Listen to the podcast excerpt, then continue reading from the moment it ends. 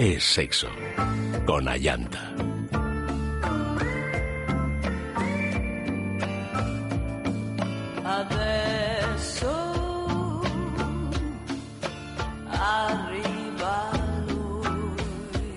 Muy buenas noches, queridos amigos. Bienvenidos a Es Sexo.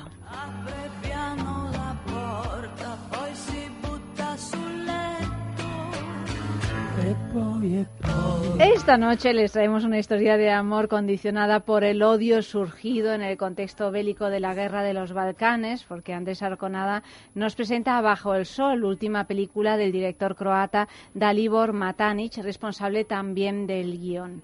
Pero de todo esto hablaremos después de nuestra sextulia, porque además hoy tenemos una sextulia pues más nutrida de lo habitual y eso siempre es una buena noticia. Fran, querido. Yo también estoy más Buenas nutrido noches. de lo Tú habitual. estás más nutrido de lo habitual y yo también estoy más nutrida de lo habitual porque no hago más que engordar mm, debido a una persona que está aquí sentada que es Auri. Buenas Ay, noches, querida. va a ser mía. Bueno, la Buenas culpa va a ser tuya. Digamos Pues si que me estáis estás estupendos. a base de bien. Ay, de verdad. Qué poco os queréis. Estáis en- guapísimos los Gracias. dos. Y yo no os traigo más que cosas buenas y que no, eso engordan. desde luego, Eso desde es luego. verdad. Bueno, que no engordan, eso Pero, habría que, pero eh, lo que hay que, hacer, revisar pues es que os lo he asunto. dicho mil veces, lo que hay que hacer luego es mm, eso.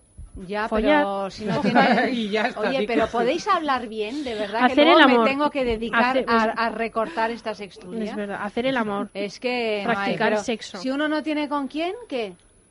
Pues se con practica uno con uno mismo. mismo, pero ya, pero mira, Auri y yo no, lo tenemos no, Es claro. que- Oscar manera, me mira, está haciendo gestos.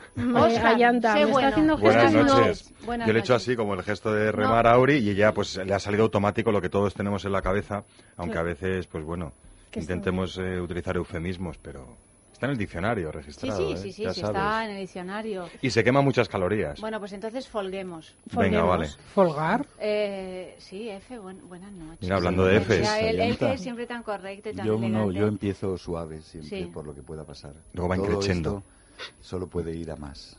Pero además, F, eh, tengo una buena noticia y es que esta noche tenemos cobaya. Ah, sí. Sí. Mm, Cobaya. ¿Cómo suena eso, no? como- Vaya, vaya. Bien, vaya, vaya, vaya. Eh, María, buenas noches. Hola, buenas noches. Que tienes mucho susto, estos son un poco Sí, bestias, es, ¿eh? es que esto de cobaya me ha dejado Sí, a mí sí, como con los pelos erizados. Pero es bonito porque los jueves a veces tenemos cobaya y la cobaya eh, se lo pasa bien y se la trata con cariño. Es peor cuando uno viene la segunda vez. Ah, o Sí. sea, que, que la primera ¿Verdad? me puedo relajar, ¿no? Sí. Pero te puede además, relajar. además es que María eh, viene haciendo competencia a los ojos de Amalio. ¿Os ¿Por dais cuenta? Ah, Pues bueno, sí, tiene unos ojos estupendos, verdes, unos ojazos estupendos. ¿Tú te has fijado en los ojos de nuestros realizadores? Pues, pues no, Pues porque muy le, mal. le he visto solo de espaldas y, y vamos, no. Pues, no eh, pues eh, Ahora- ahora está mirando, ahora está mirando. está. Ama- Amalio saluda con los párpados. Con esa barbita Amalio y María son Sí, hermanos de Eva dice que es una mezcla de Ryan Gosling y, y, y Raúl Arevalo. Exacto, Sí, exacto. no, pero si tiene un es que toque como de actor de años 20. Es, Es como muy Hollywood años 20. ¿en Estamos tan contentas. desde- eh, le elegimos por eso. por sus ojos, por su- es- por su es look. nuestro, es nuestro realizador objeto. No es verdad, es un talentazo de hombre. En todos los sentidos, claro que sí. Bueno, mm, Sextuliemos, ¿no? Sextuliemos. Sextuliemos, que para eso hemos venido, oiga. eso parece, ¿no? Sí, sí, vamos, como para hacer otra Ah, cosa. no Nos pone la barili a- en firmes. vez de, en A vez de una invitación al trabajo, parece una invitación a irse pronto. Ya estamos con el F. Como de No, decir, pero es que vamos es así, a... es Ya que queda- estamos. Es que hay veces que... F había advertido antes de empezar el programa que todo- quiere sangre. Pero ti- ¿quieres sangre hoy, F, porque tienes como fuego en el cuerpo a lo Catherine Turner o como... Hmm. No, ¿No? porque, bueno, yo Vaya, qué pena, una noche que- al ¿no? mes quiero sangre. Así, ¿eh? Yo, que Pero se sangre- prepare tu mujer, porque esta noche yo me temo que... Mi Pero mujer está de viaje. ¿eh? Mi mujer está de viaje. O sea, es ¿Está de la viaje? noche perfecta para morder cuellos Mm. ajenos. de Uy, terceros. Uy, uy, uy. Ya estamos. Fran, aléjate un Está poco. peligroso, Lo ¿eh? dice como si lo no le oyera a nadie, ¿eh? No, no. Oye, su mujer está de viaje, a lo mejor está en, en la China y no, Está no se en entera. Transilvania. Pues- Mordiendo cuellos. Está Cada suyo. uno. Claro, es que tienes una mujer un poco vampira que vuelve por las noches tarde. Vuelve tarde. Las cosas como son. Y por el día, al contrario, un vampiro busca la luz del día. También. Bueno, vuelve de mañana. de Claro, bien, vuelve de No, mañana, sí, sí, sí. tarde, vuelve sí, muy sí. pronto. Después de haber mordido unos cuantos cuellos. Sí, los Es así, tiene, tiene esa tendencia, tiene esa tendencia. En fin, bueno, parece ser... ¡Oh! ¿Cómo suena esto, no? Sí, El sí. titular de la primera noticia, escándalo sexual en buque militar americano. Un buque de la Marina norteamericana, desplegado en Medio Oriente, ha sido el escenario de un escándalo sexual en el que se han visto involucrados siete oficiales. Por un lado está el triángulo amoroso formado por dos oficiales que han sido declarados culpables de confraternización y adulterio, y un marinero con el que ambos tenían relaciones. De lo que no se ha informado es del rango concreto ni el género de los tres implicados. Por otra parte, cuatro oficiales más han sido castigados por tener conocimiento de estos hechos mientras el buque combatía a Daesh durante su misión y omitieron su deber de informar. El Código de Justicia Militar obliga a los marineros a informar de todo delito de confraternización. Me encanta la palabra, ¿eh? qué, qué sutil. Tal y como dijo el portavoz de la Fuerza Naval, trabajamos en en un ambiente altamente exigente y necesitamos lo mejor de nuestra gente día tras día. Otros altos cargos militares han criticado el AFER porque estas situaciones generan celos y rupturas que distraen el objetivo de la misión, socavando la preparación para el combate al tener que lidiar con las personas involucradas. El antiguo capitán de este navío sentenció, yo no puedo ir a la guerra con una situación de instituto a mis espaldas. Hombre, por el amor de Dios, pero qué situación de noticia más instituto- divertida. La situación de instituto la generan ellos no dejando que estos hombres confraternicen. Claro. Los pobres mujeres. bueno, hombres, Hombres o mujeres, mujeres, que no han Pero bueno, de- eh, no, que con, confra- ¿no son todos hombres? No, no, no, lo han dicho, no han dicho el sexo de los Ah, que participan. Bueno, pues hombres o mujeres, que hay de todo un poco. pues que confraternicen Claro debidamente, puesto que además están ahí combatiendo Daesh, pero que quiero un a- horror, Pero, o pero sea, yo a me, morir quiero imaginar a los cinco hombres. Ah, pero yo pensaba que eran todos varones. Yo también. no lo me me Hombre, divierte más que sean Sí. todos pansexuales, Sí, ¿no? Sí, sí, sí. Sí, o sea, que claro, o sea, pues están ahí en el buque militar. eh, en las pues, horas muertas. O sea, No que, sé. que hay muchas horas muertas, porque estas guerras además es que no pasa nada hasta que pasa. Y no sé en, en qué estado, pero creo que está permitido las relaciones homosexuales siempre y cuando sea en un buque eh, eh, a 500 metros, mm, Kilómetros. kilómetros del- de, de tierra. Está permitido, es como claro, si no hay nada, o sea, si no, no pues, pues podéis Pues está eh, permitido intimar, entre de lo que- ellos, de lo que claro, de lo que puedas. y también con ballenas, o sea, no hay problema, o sea, Y eh, En además época aquí de guerra la- todo agujero es trinchera. Iba a decir exactamente lo mismo, cariño. O sea que- Es que viene, viene que ni al pelo. En el Claro. tiempo de guerra todo agujero es trinchera. Y aquí esto nos viene perfecto. De todas formas, lo que a mí me ha encantado de la noticia es que empezábamos la sextulia buscando un sinónimo y una metáfora para la palabra, perdón, Ayanta, follar. Ya estamos. Y aquí encontramos... Pero no vale esto que estáis empezando a hacer ahora, que es decir, perdona llanta, para luego Para decir la palabra, nada, no, os lo prohíbo también, porque es que es, Cita es como, no, claro, o sea, Eso lo hace ahora mi hijo pequeño Sí, claro. cuando dice, eh, o sea, dice Pues no, palabrotas como claro. diciendo, es que este no sé qué ha dicho Claro. zaca. No, y bueno, a mí no me gusta dice. que diga zaca, porque cuando dice zaca, luego mamá Pues no, me o dice sea, que no diga zaca. Llanta, y perdona, así el tío se recrea. Claro. Es un, Allá infan- está. un Así que cogotazo eh. a Fran. Cogotazo. Venga, darme cogotazo. Por cierto, hablando de Pero ya, lenguaje, ya he voy encontrado a... la, la palabra alternativa. Pero es que claro, es que no, es que es que hay gracias María que me has, Mm. me has entrado aquí, me has, da- me has echado un capote porque lo que estaba diciendo es que hemos encontrado esa metáfora y a partir de ahora ya De no ya no diremos de eh, ninguna manera perdón Ayanta Zasca. zasca. diremos diremos confraternizar Pero claro que sí, es que al fin y al cabo es una confraternización, está bien dicho. Vulgar. sí Sí, claro. pero se puede decir te gusta que te queda, por detrás uno queda hermanado. Dejaos de uno queda hermanado para siempre. Eh, voy a no romper una lanza, sino clavar una Confraternízame lanza. esta noche, en ya que no está en tu la mujer, palabra, ¿no? En vez de en No plan dardo en la palabra, porque hay una hay una un uso claramente Erróneo. eh, erróneo, pero que se ha popularizado mucho, que es lo de altamente. altamente Sí. suena un Esto poco es altamente recomendable, altamente, eh, lo has mencionado en la redacción, había un altamente Algún cargo militar, creo que lo decía. Sí, sí, no, es altamente, que se- en Ah, inglés que es es- highly, Sí, sí. pero es que en español se dice muy. Que no hace falta decir altamente, ¿no? Pero este, esta es toda tu reflexión sobre la sexualidad, el tema Bueno, sexual. es que ya una vez confraternizando, confraternizados todos, ¿qué más voy a decir? Pero en realidad es que el se problema... permite eh, confraternizar en no, yo es que les dejaría confraternizar hasta que se rompa el fuego empiecen los disparos es decir luego ya los que se ataques, centren. porque es como Claro. o sea, ahí y en el corredor de la muerte yo creo que hay que dejar a la Claro, gente es un como poco el de fraternice margen, ¿no? un poco. Claro. Ustedes intenten buscar en Google, que es por lo que yo estaba tan calladito, Mm. eh, el Sí, tema de cómo está el reglamento. no tienen nada que decir. No, porque me entraba curiosidad en saber si el reglamento militar de las Fuerzas Armadas Españolas de alguna manera define eh, las libertades que tiene la tropa en momentos eh, en las que no esté trabajando o en activo, ¿no?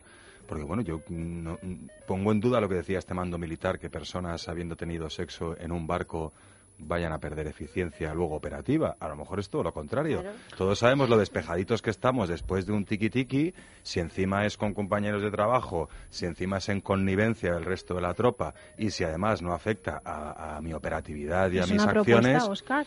Es. No, no, lo que pasa es que digo, oiga, no, no lo es sé. confraternización. Exacto. Claro, claro. de una confraternización. pues el tiki-tiki sí que nos lo deja decir a Llanta. Hombre, O vaya, por favor, eh, habla bien, eh, que Oye, se te entienda. Eh, Vamos a rompe. dejar terminar a que, que termino, momento. que Termina, te- Óscar. termino. Tampoco soy un lince del Google, pero bueno, algo de comas y comillas ando manejando y es muy curioso que por lo menos lo que está a la vista, luego pues ya podríamos entrar en PDF con búsquedas tal, pero todas las búsquedas de Google eh, relacionando sexo con fuerzas armadas te llevan al tema del acoso sexual.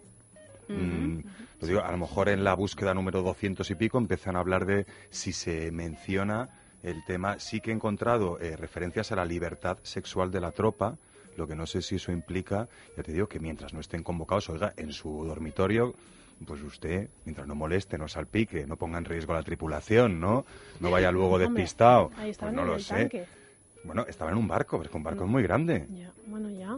Hombre, un, Hombre, un hay- buque militar. hay Eso es como una ciudad, Sí. vamos. O sea, con la tensión que deben tener los soldados Claro. allí dentro. si me- una, una, No, no, me, oye, me parece un, un- vamos, a mí lo que me parece un escándalo es que no puedan hacer Claro. cosas. Si es que hay muchísimas profesiones en las que, de hecho, lo hacen antes para liberar tensión y luego centrarse Claro. más en su trabajo, ¿no? Pues esto, Pero también de es alto riesgo, alta que- concentración. Es entendible que también surjan celos, mm, que también es, es normal.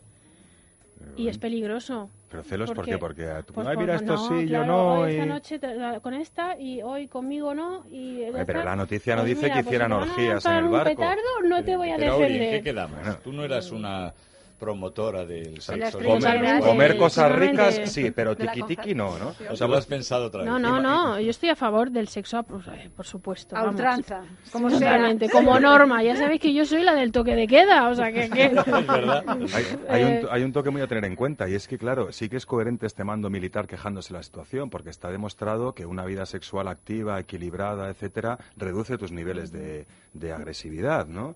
Sí que puede ser que a lo mejor haya una pequeña contradicción. Pero bueno, no lo sé. A mí me ha Déjala, dejado en déjala, blanco, ¿eh? Yo, déjala. no Sí, sé, mira que- tetas es- es- claro, no, love is No.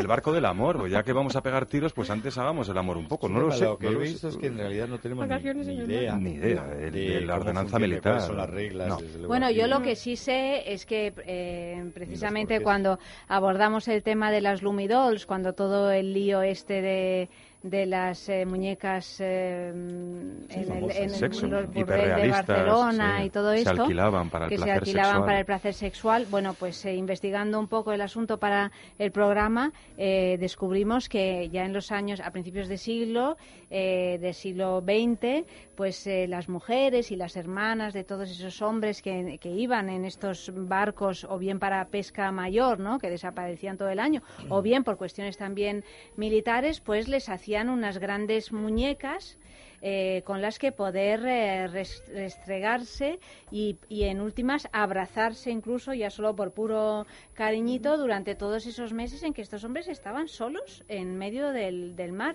Y esto era algo que eh, se lo regalaban las familias al hombre que se iba. Pero es que luego, en un segundo momento, en la Segunda Guerra Mundial, cuando ya estaban todos ya reventados de- de de todo el horror que fue aquello, pues Hitler decidió eh, producir una serie de muñecas en serie para añadir a los petates de sus militares para que estuvieran eh, con un estado de ánimo más alto. ¿no? Y para prevenirles de Y para infecciones de prevenirles de transmisión sexual, porque la tropa machos arios O que sea, era algo intolerable. Pero bueno, esto para decir que el tema de- del sexo pues es algo que se tiene en cuenta en estas eh, situaciones eh, militares, ¿no? Y si no se tiene en cuenta, Es como él si no solito se abre camino y se lo busca. Claro. De toda la vida de Dios se ha dicho. y- bueno, y, en como el en las mundo. cárceles. Claro, evidentemente. y muchos hombres juntos en situación de tensión y en edad juvenil, pues señores, hay que descargar, porque las armas no pueden estar siempre cargadas. Tú en la mili, ¿cómo te fue al respecto? Yo no hice la mili, Me extraña. Si no le- no le dejaron. Por eso no soy un hombre todavía. Aquí de los que están aquí yo creo que nadie hizo la mili No, ya. yo F. F tampoco. que es- ah, ¿tú tampoco? No, pero no ves que es ciego. Tampoco. Tengo Ah. yo. No, no ves que tienes un 300 dioptrías. Yo conozco a alguno que era súper miope y se coló para hacer el servicio militar. Dios te lo pague. ¿Dónde está Llanta? No la veo. ¿Cuántas dioptrías tienes? 300. Bueno, pues eso. Pero Oye, está muy bien porque no hicisteis Sí, la James ¿no? Dean. Ujú. Pues eso. Tenía esas mismas y tampoco hizo la mili. Tampoco. Para, Pues ce- eso. para cerrar el ciclo y dejando en puntos suspensivos si eran contactos heterosexuales o homosexuales, que lo mismo nos da para la cuestión de la noticia, sí que es cierto y son famosas las múltiples crónicas, referencias escritas a contactos homosexuales entre legionarios romanos en campaña durante meses y meses en tierras hostiles por parte de soldados que no se presentaban como sexuales, que tenían sus mujeres en casa, pero que en aquellas cosas del guerrear, el matar, asesinar y descuartizar, pues oye, por las noches se daban amorcito y, y calor carnal, por no decir o- otras palabras. Si no, la jefa me atiza con el De toda micrófono. la vida de Dios. No, no, es que ahora en cuanto digáis perdón os lanzo un... eh, perdón, coma, no. Eh, he sabido por todos que la mili se, co- se confraternizaba mucho. ¿También? Y se decía, hombre, claro, en la, en la mili yo tengo Pero si tú no has ido a la mili. No, no, pero tengo amigos que han ido a la mili y, y tengo y grandísimos relatos, Pues la alrededor. mili para lo que. Había confraternizaciones ahí también, Hombre, ¿no? claro que había confraternizaciones, pues gente de 18, 19, 20 añitos, un año entero mm, rodeado de otra gente de 18, 19 añitos, pues ya lo ha dicho antes Auri, con esa sabiduría y esa sutileza del lenguaje que también nos viene, en tiempo de guerra todo agujero es trinchera y hay que dejar que vuelto a las decir, fogosidades Lo ha vuelto a decir, ¿eh? utilizaba ahí un, un birli birloque, pero, Pero no, pero no he se dicho nada. Un tiki tiki, un tiki tiki, a la música.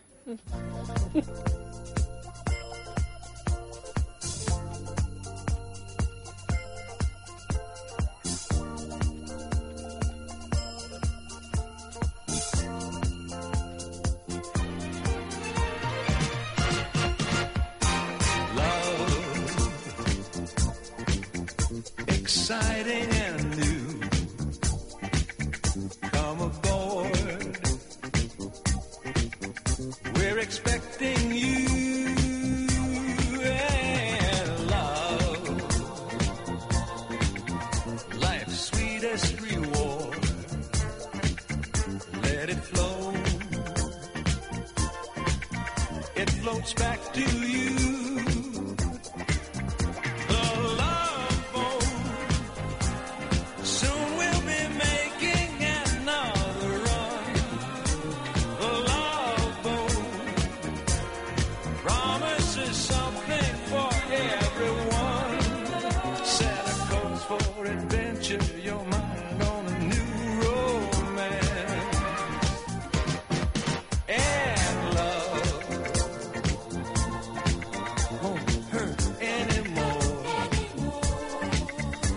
It's an open smile on a friendly shore.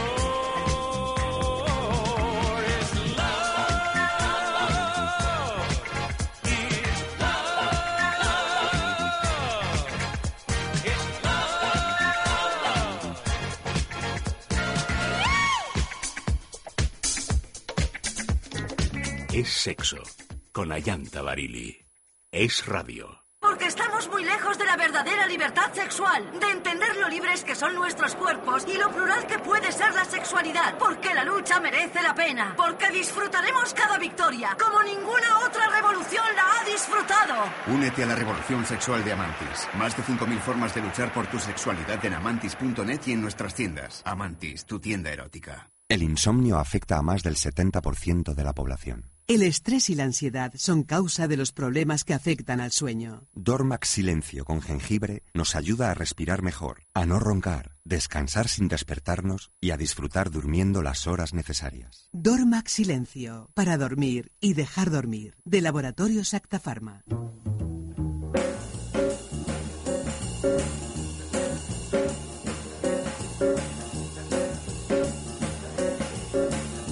Bueno, obviando las cosas raras que hace Oscar Ferrani, que evidentemente las hace y luego se pone coloradísimo, coloradísimo, la no sé qué de la ha hecho. gravedad ha desprendido mis cascos de, Se han de- ido del hacia cuero atrás. cabelludo. Se han, se han se ido, hacia atrás. se ha han ido sido hacia atrás. Estaba espantados. pensando para rematar la noticia de antes que en realidad, tú fíjate lo que se decía a propósito de los deportistas de élite, ¿no? Por ejemplo, los, los futbolistas, ¿no?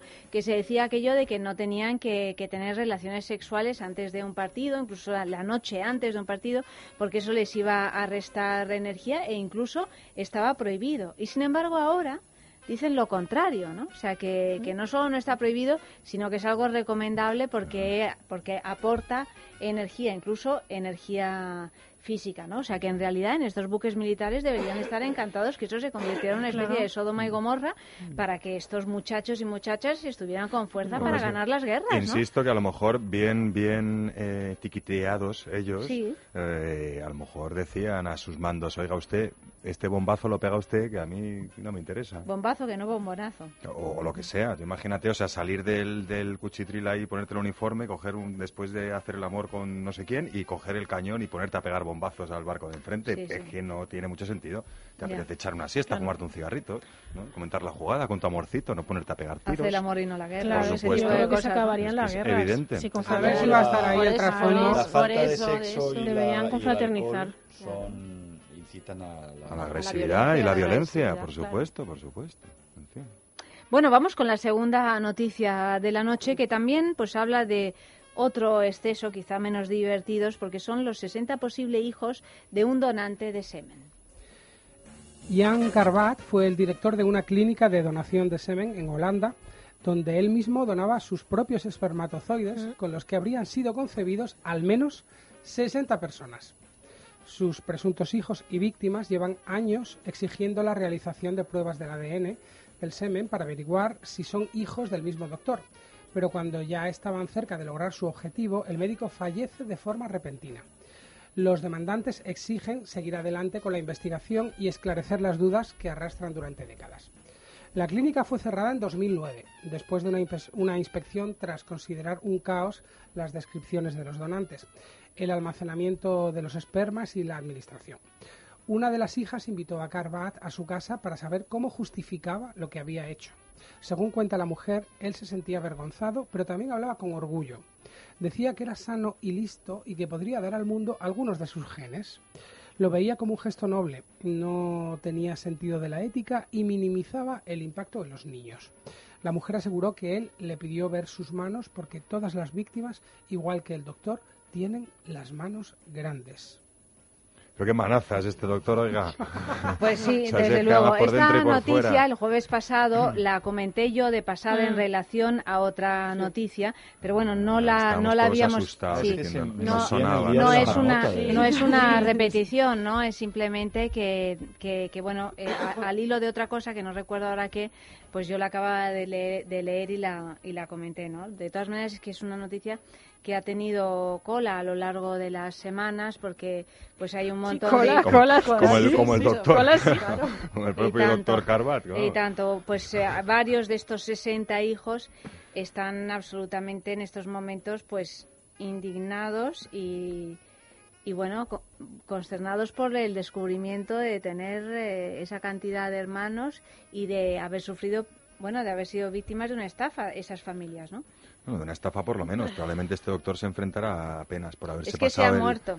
Ah, que se ha muerto el doctor. Esa es la, Pues esa es la cosa. Pero que nos ellos estará creían escuchando, que eran entonces. hijos de otro pa- del padre de la pareja o, de lo- o sea, del de padre de la o pareja sea, o de un donante eh, anónimo. anónimo. porque ahora mismo según la ley bueno eso depende de los de los países pero una de una misma donación anónima no se pueden sacar más de X. dos X, o tres sí, sí. O tres hijos precisamente para evitar la... Bueno, la endogamia, ¿no? Es que además es eso, es que puede ser peligroso. tú donas a 60 nivel- hermanos. Claro. semen, están cruzados los Están datos. cruzados Sí, sí, los se datos, cruzan, se sí, sí. Hombre, es que, Claro, es que- es es que que se, pueden, se pueden dar este tipo Claro. de actitudes eh, egomaníacas por parte de un varón, los- eh, los en este del caso, Brasil, ¿no? en una Claro. situación de poder. de- alguien que quiere ser Dios y que quiere repoblar el mundo, ¿no? es Pero exactamente lo mismo que dije el jueves que viene. Los niños de Pasado, El el que viene, el que el viene, que es viene, después. viene, no, el sí, es que pasado. yo digo las Céntrate, cosas. Qué maravilla. Acabo de desvelar el secreto de mi máquina del tiempo. Preguntadme.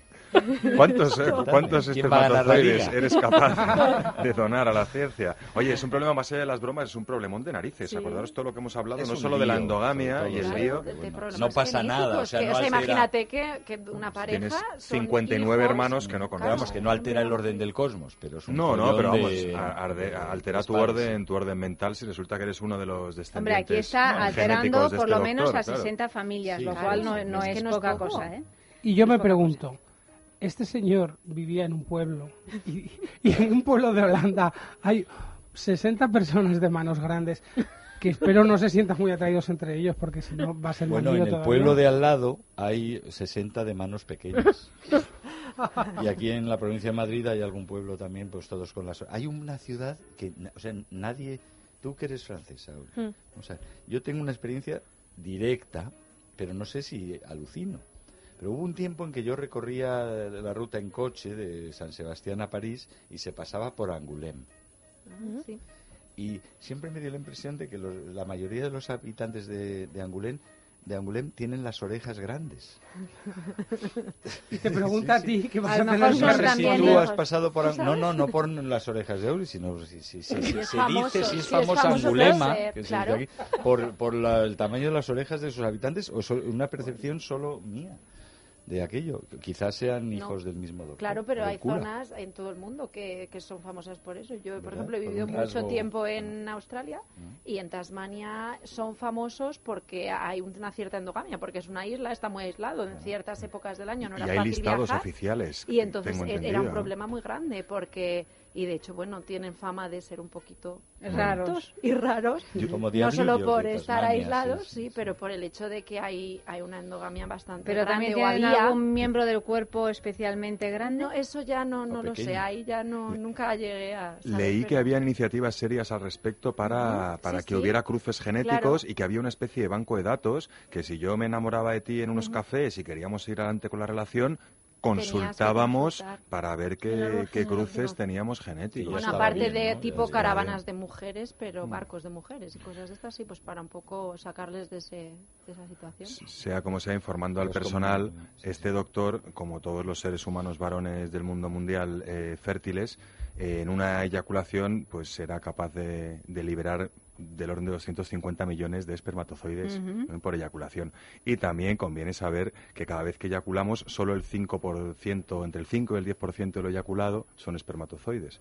O sea que a lo mejor este doctor simplemente pues con una donación y pues pudo ir Poblaba el Imagínate, tenía para 200, para australiano 200 entero, ¿no? millones de óvulos. manos grandes El manos grandes y, y el cara dura también, Era podría guapo, decir. de Era guapo, ¿no? vamos. Lo sé, no hemos visto fotos, vamos a ver si No, pero, pero bueno, da igual. él se consideraba no, muy vamos. listo y se consideraba la, la, mención- mejor, la claro. mejor donación Claro, desde el punto de vista genético, ¿no? De hecho, andan con las manos. social. Los hijos, los 60 hijos, ahí vienen.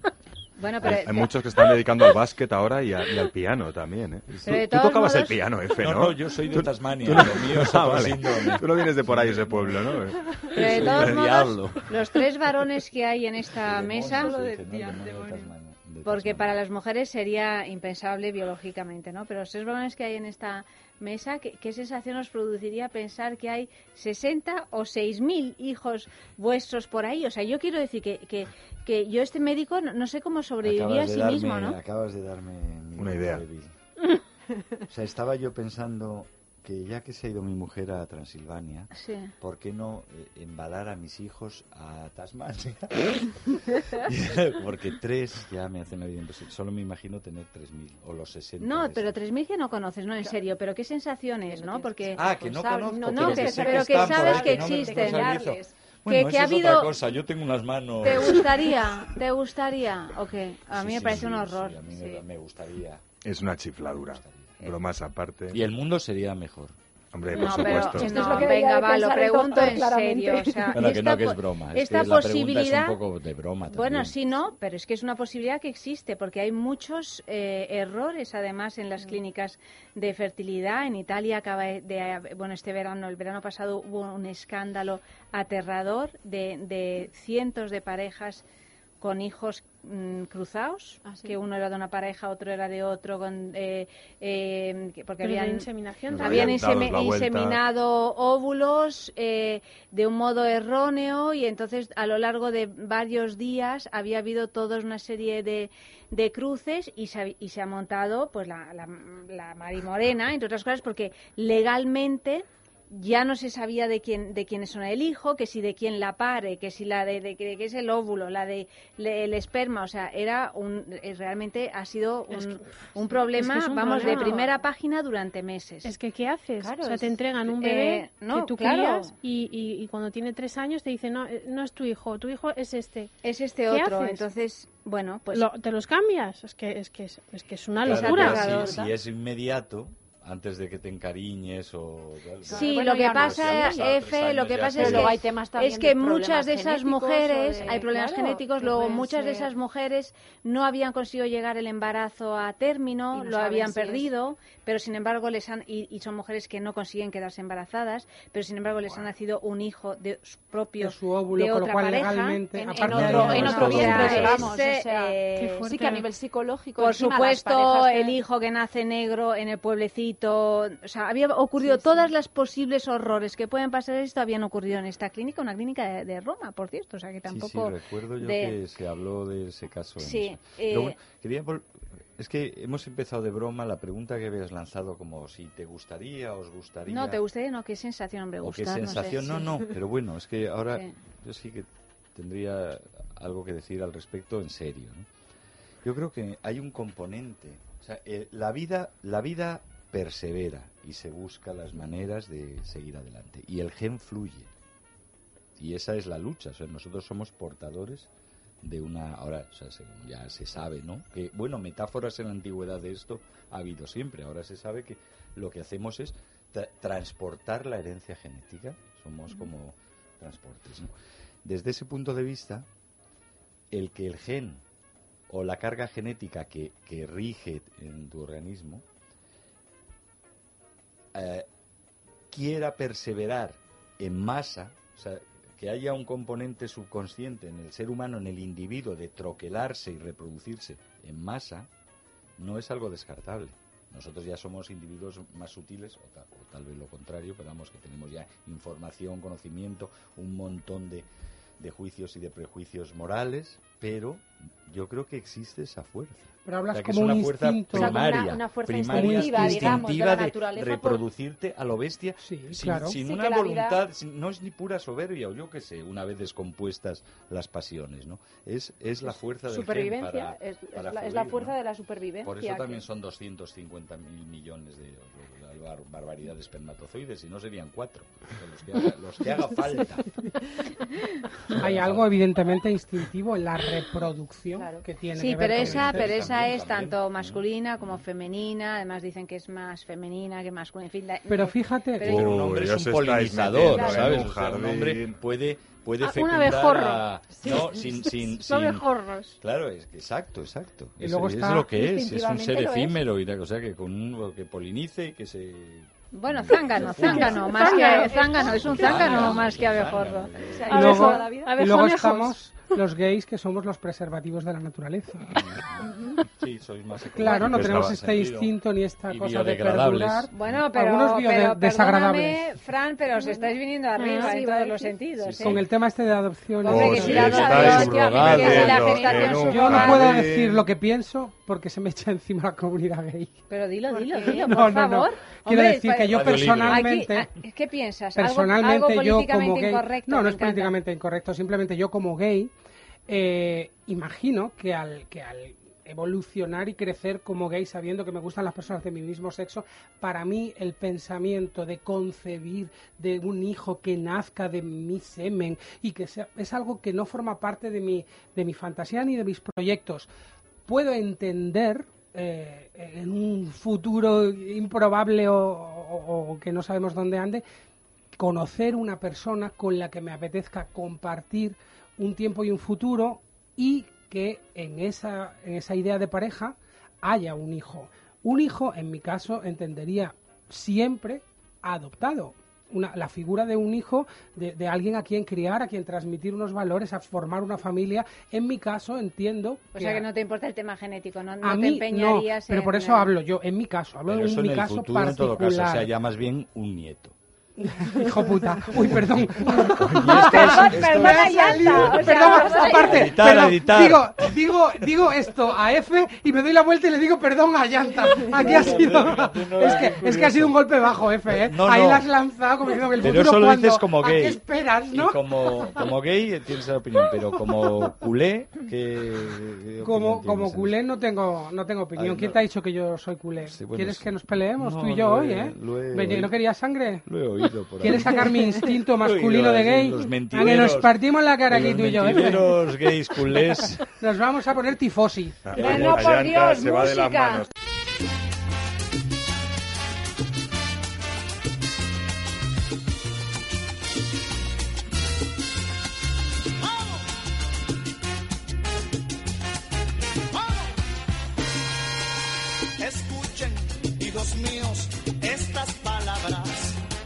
de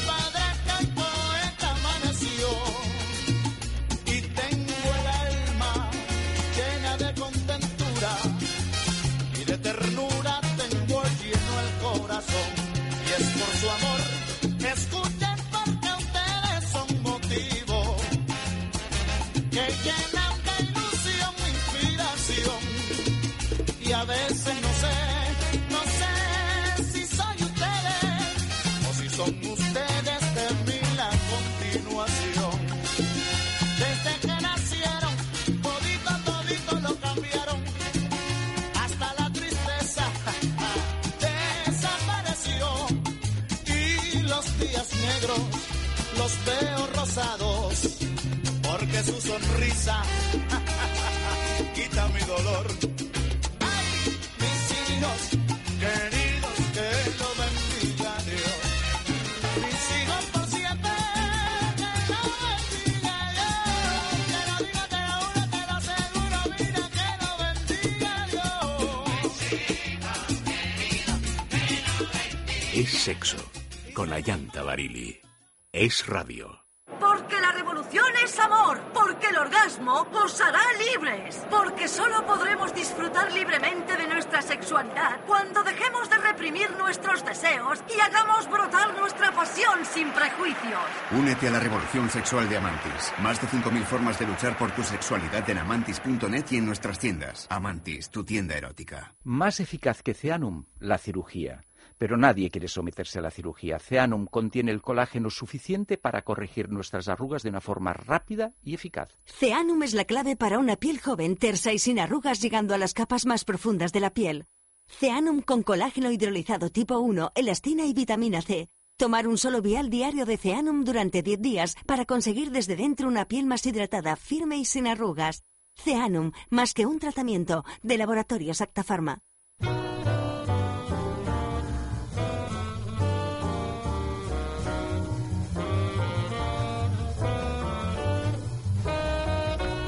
Bueno, bueno, bueno, bueno, hemos conseguido que Efe y, y Fran pues eh, Confraternicen. confraternicen. Mentalmente. ¿Os habéis quedado embarazados alguno de los No, dos? nos hemos comprado un perro. Yo tengo. Yo te lo, aprovecho para decírtelo. Tengo una falta. De, de memoria, de, No memoria, de más. memoria y de concentración, ¿no? No te digo diciendo. Ahí lo dejo. Y me duelen los todavía. pezones. No se puede hablar hasta que no pasen las los tres pinzas, meses. las Ya pinzas que tienen, que les he dicho que regulen la presión y ni caso, por eso les duelen los pezones. Bueno, vamos a ver, vamos a ver. Los divorcios de Silicon Valley. Verás. Verás. Desde que Evan Siegel, fundador de Snapchat, y la modelo Miranda Kerr se comprometieron, han dado pie a un montón de noticias sobre relaciones de pareja. Se ha hablado del ayuno sexual o de que las mujeres guapas se sienten atraídas por la clásica figura del nerd, que vendría a ser algo así como el friki. Lo que está claro es que estos cerebritos tecnológicos tienen vida privada y ante el temor de perder sus multimillonarias fortunas se protegen con acuerdos prematrimoniales draconianos. Por ejemplo, la fortuna de Siegel está valorada en más de 4.000 millones de dólares. Según las leyes de California, todo lo ganado antes de la boda pertenece a cada uno, pero el dinero o los activos generados durante el matrimonio son propiedad común. Uno de los casos más sonados fue el del fundador de la plataforma de videojuegos Zynga. Él y su mujer Alison se casaron en 2008. Un año después de la fundación de Zynga, firmaron un acuerdo prenupcial, pero Alison Gelb reclama ahora su nulidad alegando que la fortuna de su marido despegó durante su matrimonio. La gente viene a Silicon Valley y hace toneladas de dinero. Y entonces no quieren a las mujeres o a los maridos con los que estaban casados. Y el dinero cambia, explicaba un abogado. Muchos son reacios a firmar los acuerdos prenupciales porque creen que no es romántico o indica falta de confianza. Pero al final, los millonarios tecnológicos acaban accediendo. Bueno. El oro, el oro. Peligroso. Bueno, sí, yo como todavía no tengo millones, a mí no... ¿Pero no firmarías un acuerdo prenupcial? Por supuestísimo. Vamos, es que yo obligaría, obligaría a todas las parejas a, a firmarlo. Un acuerdo prenupcial. Claro, nunca Pero sabemos ¿cómo- dónde ¿A qué vamos te a acabar. ¿A un, a un Pues a de- dejar el Claro, es bacalao tuyo es ordenado mío. cuando estamos de buenas antes de que estemos de ¿A malas. nivel económico o a nivel No, no, personal? a nivel económico. Económico, económico. Estos A sí contratos... bien. Mm. Pero bueno, es la separación de bienes de toda la vida, ¿no? Ujú. Yo creo que esto, este acuerdo están hablando de algo más, ¿no? Algo de confidencialidad. También. Supongo que eran Mm, motivos, ¿no? Motivos por los que romper Solo el- el económico no. Que, ah, bueno, imagino que, por supuesto, ¿no? Son millonarios, pero seguro que habrá algo más. Que está, Bueno. la gente cuando hay mucha perra mm, son muy raritos. Pues eso dicen. Tienen yo- así unos vicios así a lo mejor un poquito raritos. Claro, y, que no, no vayas a contar Los tú pobres luego también por ahí... tienen vicios raritos. O Ya, tenemos ya. vicios raritos. lo A mí me da mucha pena, ¿no? interesa saber Pero los claro, mientras que de los me da sí. mucha mucha pena que, que, eh, que no se firmen menos acuerdos prenupciales, sobre todo porque estamos hablando, estos acuerdos prenupciales se firman en gente que realmente tiene muchísimo dinero, pero no solo muchi- muchísimo dinero, sino tienen que esconder su vida personal porque porque son muy conocidos, porque son celebridades, ¿no? Entonces, el hecho de que haya estos acuerdos prematrimoniales, por ejemplo, nos, eh, nos elimina de un plumazo pues todo el cotilleo sobre la vida íntima y personal de un personaje tan peculiar y curioso como Tom Cruise, por ejemplo. Y eso que se ha dicho de todo. Pero realmente no se ha, di- se ha dicho No se ha solo la puntita del No iceberg. nada, no se ha dicho nada en realidad. Solo que, solo que más. pertenece a la cienciología y así que en plan barba azul las mujeres en un momento dado salen despepitadas, desaparecen para siempre les hace y no la placenta. vuelven, les hace comer la placenta y no vuelven a abrir el pico sobre Tom Cruise. A mí Tom Cruise es un señor que llegados a este punto después de tantos años que a mí me gustaría ya saber de qué va. Venga, vamos Porque a traer a Tom no, Cruise no, no, le- Sí, es cierto. Y ya- si no hablan es porque hay un acuerdo prematrimonial claro. que impide que se que se haga. Sí, porque no acaban para No, nada. en pues buena Esta Penélope precisamente No podrá- no tampoco nada, tampoco dijo nada, porque aquí estos No, acuerdos público, Sí, por eso los, que ya no es eh, una cuestión no, no, económica. No, ni público ni privado. que Es que donde en más peligra. Como si fueran espías. Sí. Claro. Claro, por eso que, que ya no es solo un acuerdo económico, sino que va mucho más allá. Es algo eh, que te afecta a nivel personal, ya sea por tus mm, manías que Bueno. puedas tener de alcoba o, o, mm, mentales, no lo sé, pero está claro que lo que tú dices. O sea, si Bueno, y también nadie está- habla es porque realmente hay un acuerdo de que no puedes decir porque te separas o qué manías tiene este señor o esta señorita. Sobre O aunque- cuando o- acaban en tan malos términos, porque es que hay parejas que a lo mejor se han divorciado y han acabado en buenos términos, bueno, pues se respetan lo suficiente para no comentar nada, pero en estos casos es que ha sido obvio que no- es que no le han vuelto a ver, es como lo más lejos posible. No, pero y no este, solo eso, sino que además son personas, hombres o mujeres, que podrían vivir beneficiándose de esas exclusivas y hacerse millonarios, es decir, vivir a costa de la intimidad del otro, incluso aunque la intimidad sea pues de lo más inocente y Pero no tenga. se Pero bueno, siempre, hombre, pues, partido pues la intimidad sí, es la claro, intimidad, claro. ¿no? Siempre y sobre todo si eres una persona tan tan Mm. conocida, ¿no? O sea, realmente qué ha sucedido entre Brad Pitt y Angelina Jolie. Bueno, el, el misionero yo creo que no... pues no se va a saber nunca, no. porque hay un contrato prematrimonial. Claro. ¿Qué pasa con, con David Bustamante y Da- Pablo Da- Echevarría. ¿Qué pasa? ¿Qué pasa con este otro, este tan guapo, ¿cómo se llama? Este que dicen que es homosexual, que se casa con... ¿Fran Arraez? No, Cristiano. Ronaldo. ¿Español No, no, el actor americano? americano. Este que es como George Cary Grant. Clooney. George Clooney y, y Amal. Y ah, Amal. Faltoyano. Pero ya se han Amal. Clooney. Bueno, Pero Amal, se han Amal. separado. No, no se han Amal separado. Fatima. Ahora Ah. ya está embarazada, pero bueno, ha habido todo sí. tipo de cotilleos al respecto de esa, Ahora ya está de esa embarazada. pareja, ¿no? ¿De quién? Eso, ¿de quién? Aquí lo dejo yo caer. Pues eso. Eh, ¿Qué pasa Mm. con, De con Miguel. Alberto de Mónaco? que acaba de salir de la No, cárcel. digo por parejas Ah, sí, raras. jo. Alberto, Eso sí que es es raro. Alberto de Mónaco Bueno. y, y la Charlotte esta. Que tiene una cara de amarga de esta mujer. Siendo Pues tan no guapa haberse- como Parece secuestrada. Pues no haberse Sí, metido ahí. parece que la. Totalmente. Más es que cierto. acuerdo prematrimonial, eso es... eh, Totalmente. que intentó escaparse Sí, tres sí. días antes de la boda que la pillaron La en el aeropuerto yéndose a África. Y uno se pregunta. Johannesburgo como diciendo, tú vente para acá, que tú has firmado un contrato, maja. Y le O sea, dijeron vente ya- para acá. Le dijeron literalmente, ahora es tarde, señora. Sí. La llaman la alegre. La alegre. Pobrecita. La alegre divorciada. Bueno, o Sí, sea, te quiero decir da- que, da realmente La alegre en es inglés, The una lástima. Sí Ahí lo dejo caer. Pues sí La galla, la galla princesa. La galla princesa. Sí. Si es que no te metas. a ver, hay sitios donde hay que tener un poquito luces también. Y bueno, eh, sí, sí, ¿No? bueno, también. Pues es- será muy rubia, muy rubia. ahora que lo digo, es que. Casarte alguno, con Alberto alguno de de Mónaco. nos- alguno o alguna de Sí, nuestras pocas luces. de nuestros oyentes quizá desconozca que, que gay en inglés, que ya se sabe, tal, pues o sea, tiene su correlato en español, existe esa palabra, que es gallo con Y o gaya, que es feliz, alegre. Mm. Sí, Ya la galla su- ciencia. La galla cosas. ciencia. Sí, sí, sea que Tú te estás fijando hoy entre lo de altamente y Sí. estás bueno, así como yo, yo contribuyo, lo- que pues, yo lo tiro. Pues Bueno. yo, por, yo por contribuir simplemente apunto que nuestro Código Civil establece tres regímenes económicos. Para, Regímenes. regímenes, gracias, económicos. para regular las relaciones económicas. Gananciales, separación de bienes y de participación. No conocía el de participación, estoy ahí profundizando.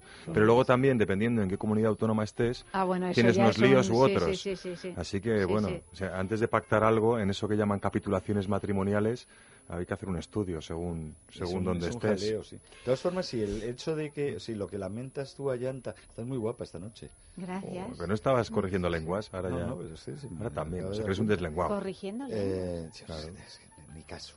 Oye, me voy a quitar de aquí en medio Igual que me estáis chupando las igual- orejas. Quería sangre. Que eh, tú decías que qué lástima porque así nos impide conocer a... lo- Yo, francamente, o sea, ya si me lo dan hecho, pues también lo puedo atender, pero el, que- eh, el que al- algo frene todo el cotilleo no me parece especialmente malo. Yo ya, Porque, yo joder, ya, yo ya, bien. pero Hombre, yo lo que pues- Tú estoy diciendo dado la vuelta es ya. que hay Sí. sobre algunos que Sí, ya tengo curiosidad. Es o sea, yo sobre Bueno, Tom Cruise ya, ya, digo, hombre, Sí. que alguien me lo explique, ¿Qué es lo que favor, pasa con o sea, ese hombre? Es ¿Qué pasa? Sí, Hay- Pues hay lo no, mejor es que misterio, le seduzcas, sedúcele, No, no, no, en, en, que te haga probar, probar la placenta. Hombre, No, no, no, no, merece no, la- no. puede merecer la pena. No, no, no, no, no, es como Barba Azul, que no quiero, solo quiero que me lo cuenten. No, no, no, va de retro. Sí, a mí también me genera Yo- curiosidad. Pero George Clooney a mí igual. me parece tan raro. Vamos, no sé, a mí personalmente. No, George George Clooney lo más sí. que puede ser es gay, sin más. Bueno, Sí, pero no me pega. A mí, A mí, a mí tampoco sí. me pega. a mí O sea, parece- tú sí, por la cara Sí. que me has puesto antes, sí. Bueno, pero- han dicho de todo. Vale, Pero le también lo dicen de todo el mundo. Es sí, sí, rarito sí. esto de que siempre tenga eh, una novia de así de catálogo que dura exactamente lo mismo. Dos años. Dos años, la amortiza, pum, un ratito de soltería, viene otra, pum. O sea, es una, Esa boda absurda que esa se montaron en Venecia. ya, como eh, un delirio total. La sí. boda era un delirio queer.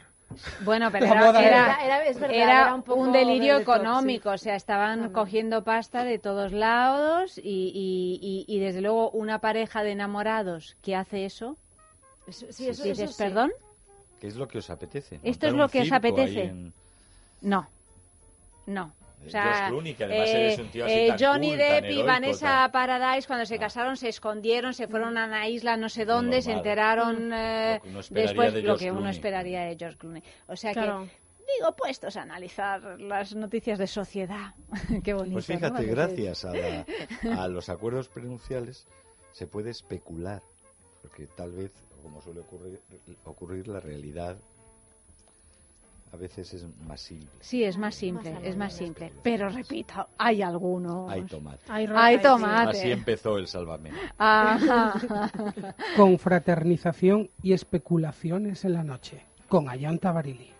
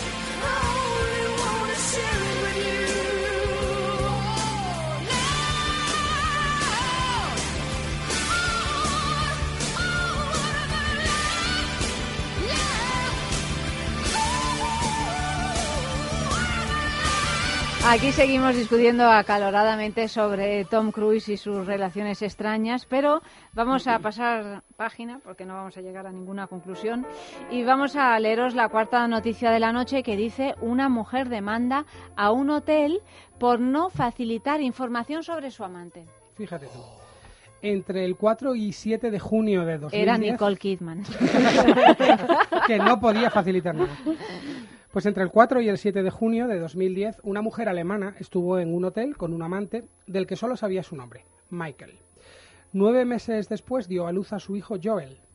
Sospechando que el niño es fruto de aquel encuentro con un tal Michael, fue al hotel para pedir información sobre el posible padre de Joel y reclamar la manutención correspondiente.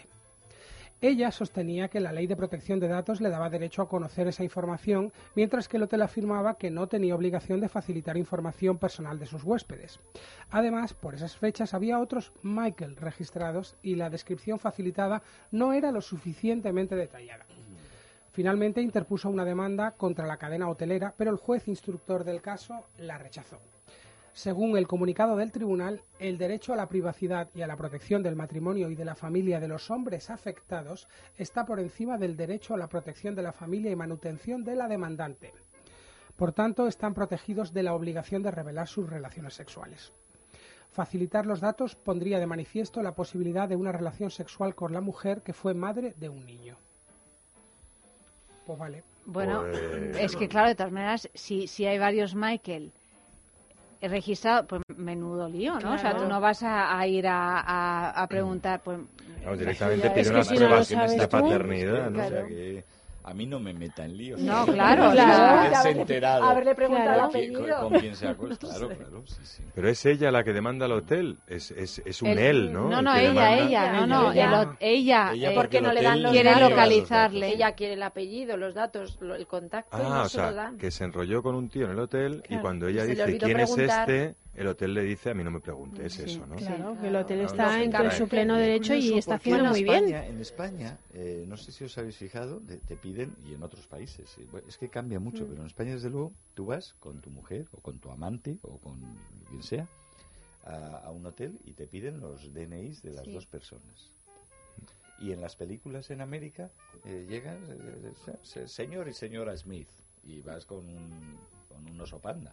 O sea, y nadie se extraña, ni en un motel, ni en el Waldorf Astoria. tampoco cierran las puertas de los coches. Con lo- la de controles que tienen Es- para muchas cosas, ¿no? A, a mí Pero me- lo que sí que puede ser es que a ti te piden el pasaporte o el, el DNI o lo que sea porque en la habitación está tu nombre, pero luego quien viene a esa habitación. Pues- o lo pues no sea, deberían, ¿eh? no, No- yo a mí, yo- vamos, en el extranjero yo he estado y te- me lo No, piden no, a mí. no, no, pero a la persona que llega Pues, de noche pues, conmigo ya no, no. Pues en España sí. Ma- María, ¿Sí? esto lo hacen los hoteles a veces por evitarse problemas, pero Ya, me sí, consta por gente que conozco en, en hostelería y, eh, que, que tiene obligación de decirlo para informar a la policía de dónde está quién todo pernoctando en dónde. Esto Claro, es, pero ¿por si tú- Tengo ¿por qué me entendido, Pero si ¿eh? Pues a no alguien por la noche es que no tienes por qué pasar por recepción. O sea, pasas por Claro, recepción, pero no claro. tienes por qué hacer un check-in. o no, exacto, Claro, hacer la trampa y pase usted a- A ver, al claro. ascensor, pero en principio Todos cuando haces el check-in, sí, y todos hemos visto como, como el, solo coge los datos de uno. Pero vamos, insisto en que creo que al menos en España tienen obligación de pedir los datos de los dos y de informar de que esas dos Che, che, personas che, esa ¿tú a noche se? Poniendo- se alojan se están aquí. poniendo muy pesados. qué vais a Porque Es hacer? que así no hay quien sea no. infiel. Ya, ya, ya. Claro. Así no Bueno, hay luego tienes manera. hoteles de estos que Bueno, pero si luego no, no, se- no, no dan la ¿eh? información a, a los esposos despechados o a las Claro. eh, mujeres eh, tal, pues da Pero igual, Es ¿no? un poco, no sé, que Mm, uno claro, es con que va a una pagar, persona, que se hace efectivamente. responsable, que tienen que informar a quien ni que fuera Claro. el sereno. No, y, y- y de hecho, 50. y de hecho por eso la ley no se, o la normativa, no sé si es ley o normativa, no se respeta muchas veces. Yo lo he preguntado alguna vez, oiga, pero ¿por qué me tiene que pedir a mí el, el- Ujú. el, eh, también el DNI de mi santa esposa? Porque se va a alojar en esta habitación. de con quien fuera. Sí, sí. Eh, no, no, es que es la regla. y- por no discutir, como no conozco exactamente. Mm, es que la no- no es cosa la regla, suya, ¿eh? No es cosa suya, así, es cosa de seguridad. Me parece, me parece un poco excesiva. Mm. Y, y si no lo es, no lo sé, pero a mí me choca siempre y me fastidia un poco. Pues mira, anécdotas de recepcionistas nocturnos, que yo he tirado mucho por ellos por diferentes vinculaciones y motivos. Eh, en algún caso, recepcionistas de noche se han encontrado con un coche de Policía Nacional en la puerta diciendo eh, el señor que, que está alojado aquí, mm, vamos a detenerle, que le hemos pillado, está en búsqueda y captura, y No, sé, claro, sí, porque sí, ha sido tan poco astuto de identificarse en el hotel de turno. ¿sabes? Pero si, se- si no queda más remedio, pero entonces Claro. es verdaderamente un, un re- registro, bueno, es que te van siguiendo de aquí a Tasmania. Sí, con sí, sí, cada- con vuelta. O sea, que ver si- Y hasta los barcos. grandes. que si las manos grandes, que, que si, ¿Cuál es su que apellido? si la cámara, que en cada esquina, en cada carretera, en cada aeropuerto, en cada Bueno, la de hecho es así, crédito, ¿no? Entre de- no, las tarjetas es- de Es crédito, que los móviles, los no sé Claro. qué. Sí, ya con no el móvil ya saben, el pasaporte, vamos. con la tarjeta de crédito que te piden igualmente, Ya, ya, estás fichadísimo. Hoy en día eh, te lo pone muy difícil para delinquir. Antes delinquíamos más fácil. Hombre, vosotros sabéis delinquido. Ahora está, estás teniendo problemas en las giras teatrales, ¿no? Ya, ya no se puede uno Ya no ir sin puede pagar, del hotel... Claro. No te puedes registrar los como. Toñi, no sé No qué, puedes. no te dejan los nada. tiempos No puedes ir de os no sé cuál y meter a- Tiraban al pilón. No te puedes A llevar tres- el albornoz. a tres claro. amigos, a- no te puedes llevar el albornoz, no bueno, puedes como meter te a lleves tres el amigos. albornoz te lo cobran en la tarjeta vamos, de crédito, claro. vamos, ya no... No, puedes mm, meter a tres amigos a que pasen la noche contigo a ver películas. A no ser que vayáis en grupos de 800. A dormir como en A comer el palomitas. Los niños portugueses estos que arrasaron con no sé qué Ah, hotel. sí, en- en Lloret de Mar o Eran en algún 800, pero bueno, 800, pero ¿cómo se maneja 800? eh? Me recuerda a los tránsitos de ganado por las grandes praderas de Topica a Santa Fe. ¿no? Cañar. De todas maneras, ya, ya, ya que estamos eh, en esas en esas giras, Fran, De cuando éramos jóvenes tú En y yo, giras- íbamos con la carreta. en esas giras eh, teatrales había había truco para, para robar albornoz en el hotel. ¿Cómo lo hacías? Todos los, de- los de los de tal. No, el truco era no como lo hacía. Yo el truco que, que decían que había Sí, que me hacer. han contado, me han contado. No, un no. amigo, ¿no? Un amigo. Me han A mí me han contado- contado otra vez si es el mismo. A ver, a ver si es el mismo. Sí, yo también. Que era que tú llamabas a, al- a la, a la recepción y decías, oiga, que no tengo albornoz. Bueno. Y entonces eh, subía solícita, esto en el caso de giras en las que en las que se podía hacer eso y que no estaba uno en un hotel asqueroso. ¿no? Exacto, es que te ponían en el hotel con albornoz. Entonces, pues eso, hotel con albornoz y "Señora". con- y, con, recepción, Sí, ¿no? Y además, además. Bueno, o sea, entonces eh, decías, no, que no tengo albornoz. Y entonces, pues enseguida pues venía un, un camarero y te daba Ujú. un albornoz. Y entonces ya tenías dos. Entonces, pues te llevabas uno y el otro se quedaba en el cuarto y no te lo cargaban a la tarjeta. Solo luego cuando hacían el cómputo eh, total de total de albornoces. albornoces, pues eh, faltaba uno. ¿Otro truco, Auri? Robarlo del carrito. Este- este sí, es el que robarlo del oído yo, carrito es el clásico robar o de la habitación cita donde tienen todos los albornoces, todas las, las- los Los- champúes, sí, los... o sea, eh, pero vamos, tal. el carrito es como Un saludo muy- a sí. los- a, a a los la gente de los, sí, los a los hoteles. hoteleros. Pero ¿por qué uno querrá robar los albornoces de los hoteles? Porque además tampoco quiero decir que... No, No, es que pero que había esta cosa del albornoz, ¿no? Es En las una- toallas, sí, todo eso. Sí, pero eh, es un poco... Cuando si te paras a pensar, ¿Qué pasa? ese ¿Que no tienes albornoz albornoz en casa? se ha restregado por Claro. las partes íntimas de cientos de Ya personas. estamos. Si te pones en esa, no entras en el hotel. Porque en el hotel Pero tú me ves a mi tiquismiquis, si lo digo por vosotros, tendré yo problemas con las partes íntimas de cientos de personas. me temo que no. Por eso. Pero vosotros que sois más tiquismiquis, no os veo yo ahí gozando de un Albornoz. Yo el tiquismiquis y el tiquitiqui, estamos todos... Y el ¿eh? taca, taca, Demasiado Yo en los hoteles la única sí que me da es la, la, la, la colchita superior. No, la colchita superior. Mira, A mí eso y la alfombra. La alfombra me da también. Claro, hay que Sí, quitarla. las alfombras. Mira, justo vi un artículo el otro día en un periódico que decía las cinco cosas que nunca debes tocar de un hotel, que era el mando de la tele, Bueno. el teléfono y la colcha de encima y otra más que no sé Y- y cuál. los La, genitales del la- recepcionista. la manilla de la puerta. Cosas de La esas. mani- las manillas de la puerta es donde más Vamos. se yo- yo Que hay que levitar para entrar en un hotel. No hay como viajar el por el mundo para convertirte en la persona menos tiquismiquis del del mundo. a mí me da completamente igual, vamos. Bueno, no sé, según, no, no- según lo que veas, ¿eh? que yo he estado en algunos bueno, eh, hospedajes. ya. mm, Te aseguro que yo por ahí también, que me he tenido que ir. Pues yo me he ido. Bueno, ahora, pero- ahora vengo, ahora tú- vengo. en cambio ver, en el balneario de la Ermida, ¿cómo chapoteamos ¿Cómo y rezamos con chapoteamos? Eso está limpito, ¿eh? Yo no lo sé porque todavía no me han Mira, es invitado. fantástico, Mm. es fantástico. Bueno, porque te quedabas porque invitado, no ibas nunca. Yo he Cuando íbamos estado, todos y los también corroboro. ¿Tú ¿Has estado? Pero Sí, porque ha estado todo el mundo aquí excepto yo. Yo Tú tampoco. tampoco. Yo tampoco. Pero, Fran, tú te llevas los eh, albornoces, Fran. Yo, yo Yo no, tampoco. prometo. Yo Pero tú Yo, porque vamos, eres mira, María la. Cobaya y todavía Claro. no, pero en breve podrás ir. Oye, Hasta yo hace poco, los jueves, al años- acabar la sextulia, yo iba vamos. yendo, porque salgo el primero. Claro. Es que el camino es maravilloso. hasta el El- camino, el sí. llegar a la Mira, esta Ermida. misma noche Llegamos. Pero, ya pero vamos tú- cuando... juntos tú y yo, ya que no está la No, vampira, pero tú ¿no? sales más tarde, yo no espero. Adulterio. Pero voy poco con caballero chiven los del hotel, la como os pida los datos en el check-in. que Sí, es verdad. Te va a pedir el-. A que te lanzo el mando. Entonces, sí, ¿eh? me ha dado tantos plantones allá, muchas y muy tal, pero luego me pega Sí, espinazo. Adulterio luego- y con luego se asustará. Luego viene el tarugo anda, de su marido. este- te- digo, uy, he dicho tarugo. Ya verás, me Edita, está poniendo edita. SMS diciendo que te, que te la va a Pero dar no, tienes que decir perdona llanta ahora. Tienes que decir perdona llanta. Perdona, llanta. Me gusta cuando dices perdón, Perdona, ¿eh? Me gusta. Sí, como un chico sumiso. No, pero hombre, dilo sí. bien y manténlo, ¿eh? Perdona, llanta. ¿No te importaría que me fuera yendo con María Eh, hacia el balneario? ¿Cómo, cómo se dice perdona sí, llanta importa, las en, Marías en- están prohibidas. en sueco. F?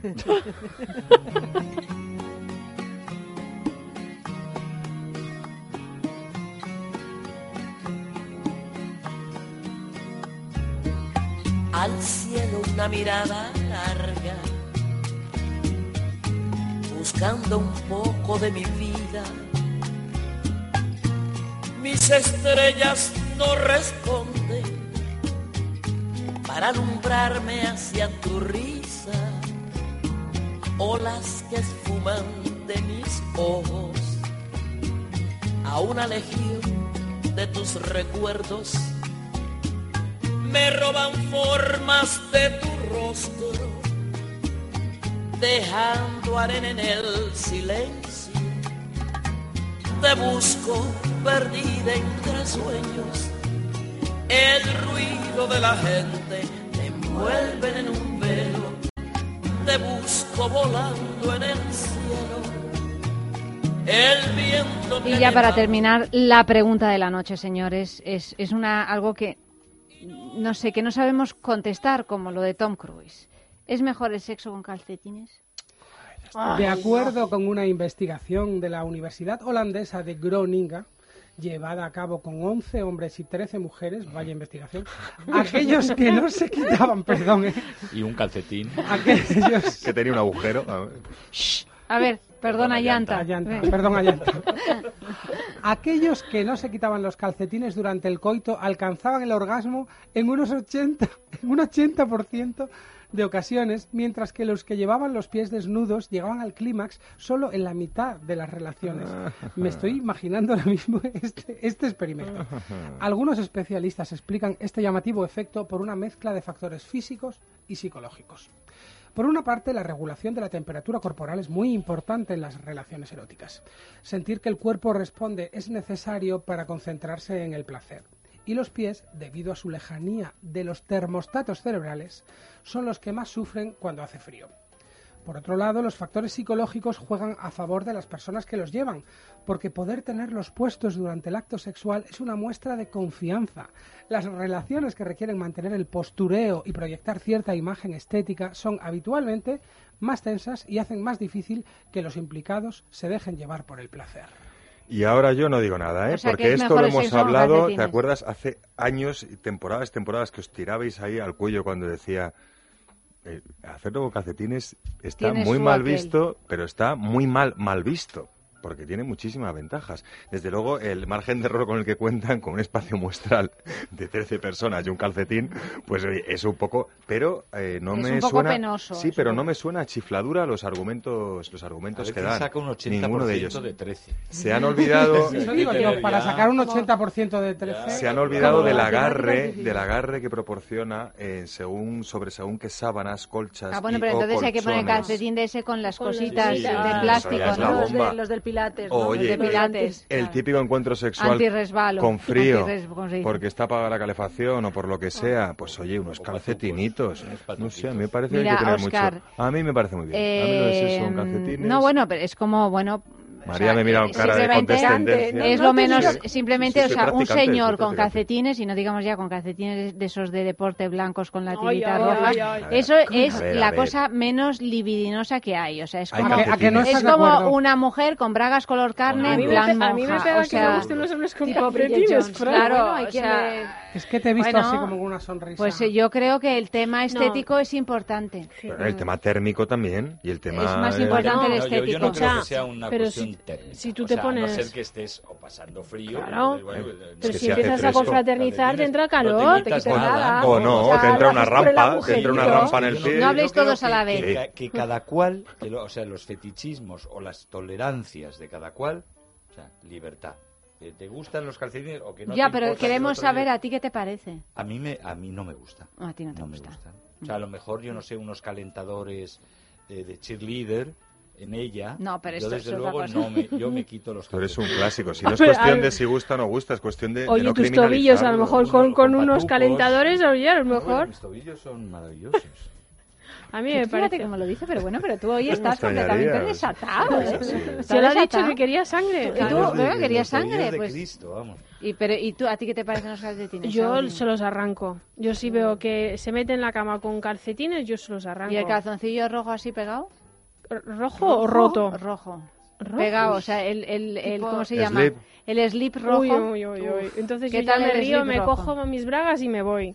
Te, te coges tus bragas y te vas. A Sí, ver, no, las bragas bien puestas o de estas, si no son con aperturas, no te permiten realizar determinadas maniobras, pero unos calcetines Yo, permite- hombre, a ver, también te digo una cosa, si veo que los pies son horrorosos, tiene las uñas largas, que tiene eh, unos dedos horrorosos, pues mira, pues a lo mejor sí, mira, prefiero que se pongan los calcetines antes de que me arañe las piernas. O, o que se te ha olvidado cortarte las sí, uñas de los pies. Yo ya ¿No? casi mejor Yo no ahí- tener un encuentro Tú sexual. también coges tus Yo, bragas y te vas. Que lo de coger las bragas e irse es algo... Sí, ¿no? Es mejor salir. Las puedes dejar puestas, ¿eh? Porque que hay yo- veces que las dejas las bragas ahí y te vas sin bragas. ¿Será la primera vez que alguien pierde las bragas en un dormitorio? Será. Será. Yo estoy de acuerdo vamos, con O entre unas sábanas. Según lo estabas describiendo, Auri, con lo de las uñas largas, esto ya como que me ha quitado el momento total. O sea, yo salgo corriendo Calcetín sin bragas al canto. y sin ropa. Sin Y hay que, hay, a lo mejor descubres. hay que decir que además el pie es una zona muy delicada del cuerpo porque es muy difícil encontrar personas, tanto hombres como mujeres, que tengan unos pies bonitos. Generalmente es mejor esconderlos los pies. Y es ¿no? un área muy erógena también, ¿eh? No se te oye, no sé qué estás haciendo, F, no se te oye. Colocándose los calcetines. No, que- se está No, que poniendo a no los ser que calcetines. tengas unos pies como para mostrar. Ah, bueno, sí, no, no, digo, digo que, pero que se da Todos pocas sus hijos, veces. todos sus hijos, porque Bueno, mis engendra hijos tiene sus grandes. pies bonitos. Bueno, 6.000. Mis 6.000 hijos eh, son los 100.000 hijos de Sanefe. Sí. Que invadieron la península ibérica. Ya está. Todos con unos pies perfectos. Pies, manos y... Y Yo- umbilical. el, el celebro así, así. Qué faena, ¿no? Para alguien que le encantan los pies, que sea súper fetichista de los pies, que, que tenga una pareja que tenga los pies horrorosos. Eh, Y el proceso de ahora con... no la tenga. Luego te quito uno, luego te quito otro, ¿qué pasa? Te quito un dedo. Un calcetín, Te amputo un un calcetín, otro. Te Una dejo uña. solo, te dejo solo. Ya el tema se ha Ahora te arranco recalentado. uña. Te dejo solo los deditos Un tapados y el talón descubierto. En fin, no Un tenéis. muñero, un talón de Aquiles. Yo ya sabéis que suelo ser humilde con mis consideraciones subjetivas, pero invito a todo el mundo a experimentar sexo para- con calcetines de vez en cuando. Sobre todo más- si la habitación está fría. Porque las rampas en las plantas de los pies, cuando estás en medio del tiquitaca, pueden ser una Pero desgracia. tú sabes, Oscar, que absoluta. cuando... Que, y mira, yo soy una persona que tengo los pies muy fríos en Mm, eres de esas. Muy fríos, quiero decir que no se calientan con nada. Bueno, bueno. A veces solo poniendo eh, los piececitos dentro de las piernas del otro, es decir, con contacto de... Pero la mejor manera de que se calienten es con un orgasmo. En el momento en que hay un Claro, orgasmo, la sangre de pronto hace ras y lo calienta todo. Pues entonces te Eso los es así. quitas. No, pues por eso digo que uno se los quita desde el principio para estar más mona. Lo que no puede ser es forzar a y- y quitárselos. inmediatamente hay que tener un orgasmo. Rapidito. Rapidito, El el primero- primero, uno uno, rapidito uno para primero templar, rapidito claro, para sí, templar los sí. pies. Allá te dicen que las mujeres que tienen los pies fríos tienen el útero caliente. Sí, pues mira, ya, pero entonces esto te lo has inventado, es lo de ¿No? con, eh, manos frías, ¿cómo es? Corazón Eh, Con Y lo- asiento. y lo del culo- y lo del culo frío, ¿por qué lanzando es? Porque- este- lanzando esto al aire y en el aire queda esta característica, esta probable característica de nuestra jefa. Ah, sí. Bueno, pues nada, ahí queda. eh, pero esto es, eh, has dicho dos, tiene el has dicho lo de las Eso por no- trincheras y... Eso por no hacernos firmar un contrato prenupcial. Yo solo quiero antes de entrar decir aquí a todos. ¿Tú y yo? Tú no Ah, lo has tú firmado, a mí me han hecho firmar ¿Ah, uno. sí? Mm. Pues se te ha notado poco, porque acabas de, me- por la vía de atrás, acabas de lanzar una revelación. Ah, Pero, pues, bueno, pero del pues, es una teoría. También has nada malo. confesado lo de tus pies. He O sea, confesado aquí- lo de No, no, mis si pies. dura 10 minutos más esto, acabamos todos sin calcetines. Uy. En el toque de queda de Auri. Me toque de queda. Bueno, pues eh, sería algo que luego saldría la noticia y la comentaríamos en la sextulia, sí. ¿no? Sí, comentarnos a nosotros mismos. Nos comentaríamos a nosotros mismos. Hablaríamos de otra el otro cosa. día por fin. estuviste muy bien cuando te quitaste el calcetín, F. ¿Te acuerdas? Sí. Fue un momento Yo no me lo he inolvidable. vuelto a poner, de hecho, Vas descalzo, con un, un pie. con un pie. El otro es el calcetín que apareció en el estudio. El calcetín. El ¿Y por qué me suelto. señaláis a mí como si yo tuviera algo que ver? Pero tú vas recogiendo todos los calcetines de esta emisora que, que lo, sa- lo dicen las lenguas, las malas lenguas y las buenas lenguas. No Tienes soy colección nada de calcetines. los Bueno, pero hay, hay esto que se dice que, que por qué cuando pones una lavadora, mm, ¿por qué los calcetines, Ah. por qué nunca se encuentran los calcetines Es en cierto. casa? Porque Pues viven porque- todos debajo de la lavadora. No, no, no, porque, Porque uno es- va perdiendo calcetines No, por ahí. no, son ¿sabes? calcetines de dueños y dueñas que no les introducen en sus prácticas sexuales. Se enfadan, se mosquean y se van a vivir la vida a otro lado. Ahí Porque está, eres un ahí está. Gente liberada. pues, yo prefiero creer en el ratoncito Pérez. ¿eh? Pues yo desde aquí mando ánimos a todos los calcetines discriminados en los encuentros sexuales por motivo de textura, condición o color. Bueno, pues no entonces, estáis solos, amigos. Oscar, tanto los calcetines como las bragas color bisón, que dicen ahora. Color bisón. Dicen color bisón en lugar de decir color carne, así es para mejorar un poco Para la que cosa, no- ¿no? Que se han puesto de moda. Color bisón. Yo Pues creo- que son horribles. Pero a Oscar creo- seguro que le gustan. Le gustan. A ver, es que mm, Pero limitan que no, operatividades si no genitales. gustan, di que no, es que se me ocurre una anécdota muy divertida. Estoy pensando. Ay, atenci- Mira, atención, por el amor ojo de al dato. ojo al dato, Oscar Ferrani. El regalo de hoy. ¿Bisón o no bisón? ¿Sí o no, Oscar? ¿El qué? Pasa ¿Bragas la de- cinta. No. ¿Bra- ¿Braga Para- de bisón o no? No. No, vale, No. muy bien, ¿no? Vale, no, pero, pero porque tapan. Pero vamos, si a ella le gustan, déjatelas puestas y le hacemos una apertura. No hay problema. O sea, a gusto de cada mi cual. primera fobia de niño, con seis años, era eh, que había una compañera que me, Que las bragas. pero que llevaba unos leotardos de color carne, estos opacos Pero marroncitos. eso era su madre, no era ella, era culpa de su madre. ella, No, era culpa de su madre. la escuela y era como... ¿Por pero qué? Quítatelos, y ya pensaba quítatelos como que si propusiera que se los... Era una cosa horrible. Pero no era culpa de ella, era Bueno, culpa hasta de aquí hemos mamá. llegado, hasta aquí hemos llegado, queridos. Se nos acaba el tiempo de Sextulia. María, ya sabes que estás invitada a venir cada vez que quieras. Muchísimas gracias. Gracias a vosotros. Buenas noches, Auri. Hasta la Oh, semana que hasta el viene. lunes. Oscar Ferrani. Con calcetines puedo hacer, Seguimos. puedo hacer el panorama para jugar Sí, hombre, claro. No Vale. solo si puedes, Me sino puedo que dejar debes. puestos. Sí, vale, puedes, vale, vale. puedes. Aquí sí. F. Será lo que Buenas noches, querido. Buenas noches. Nos vemos. Sé bueno, ¿eh? Que te muerda mucho el cuello esta noche, quien sea. Eh, Fran, seguimos, seguimos con Panorama para jugar y después llega el gran Andrés Arconada para hablarnos pues eh, de un estreno de esta semana en los cines, Bajo el Sol.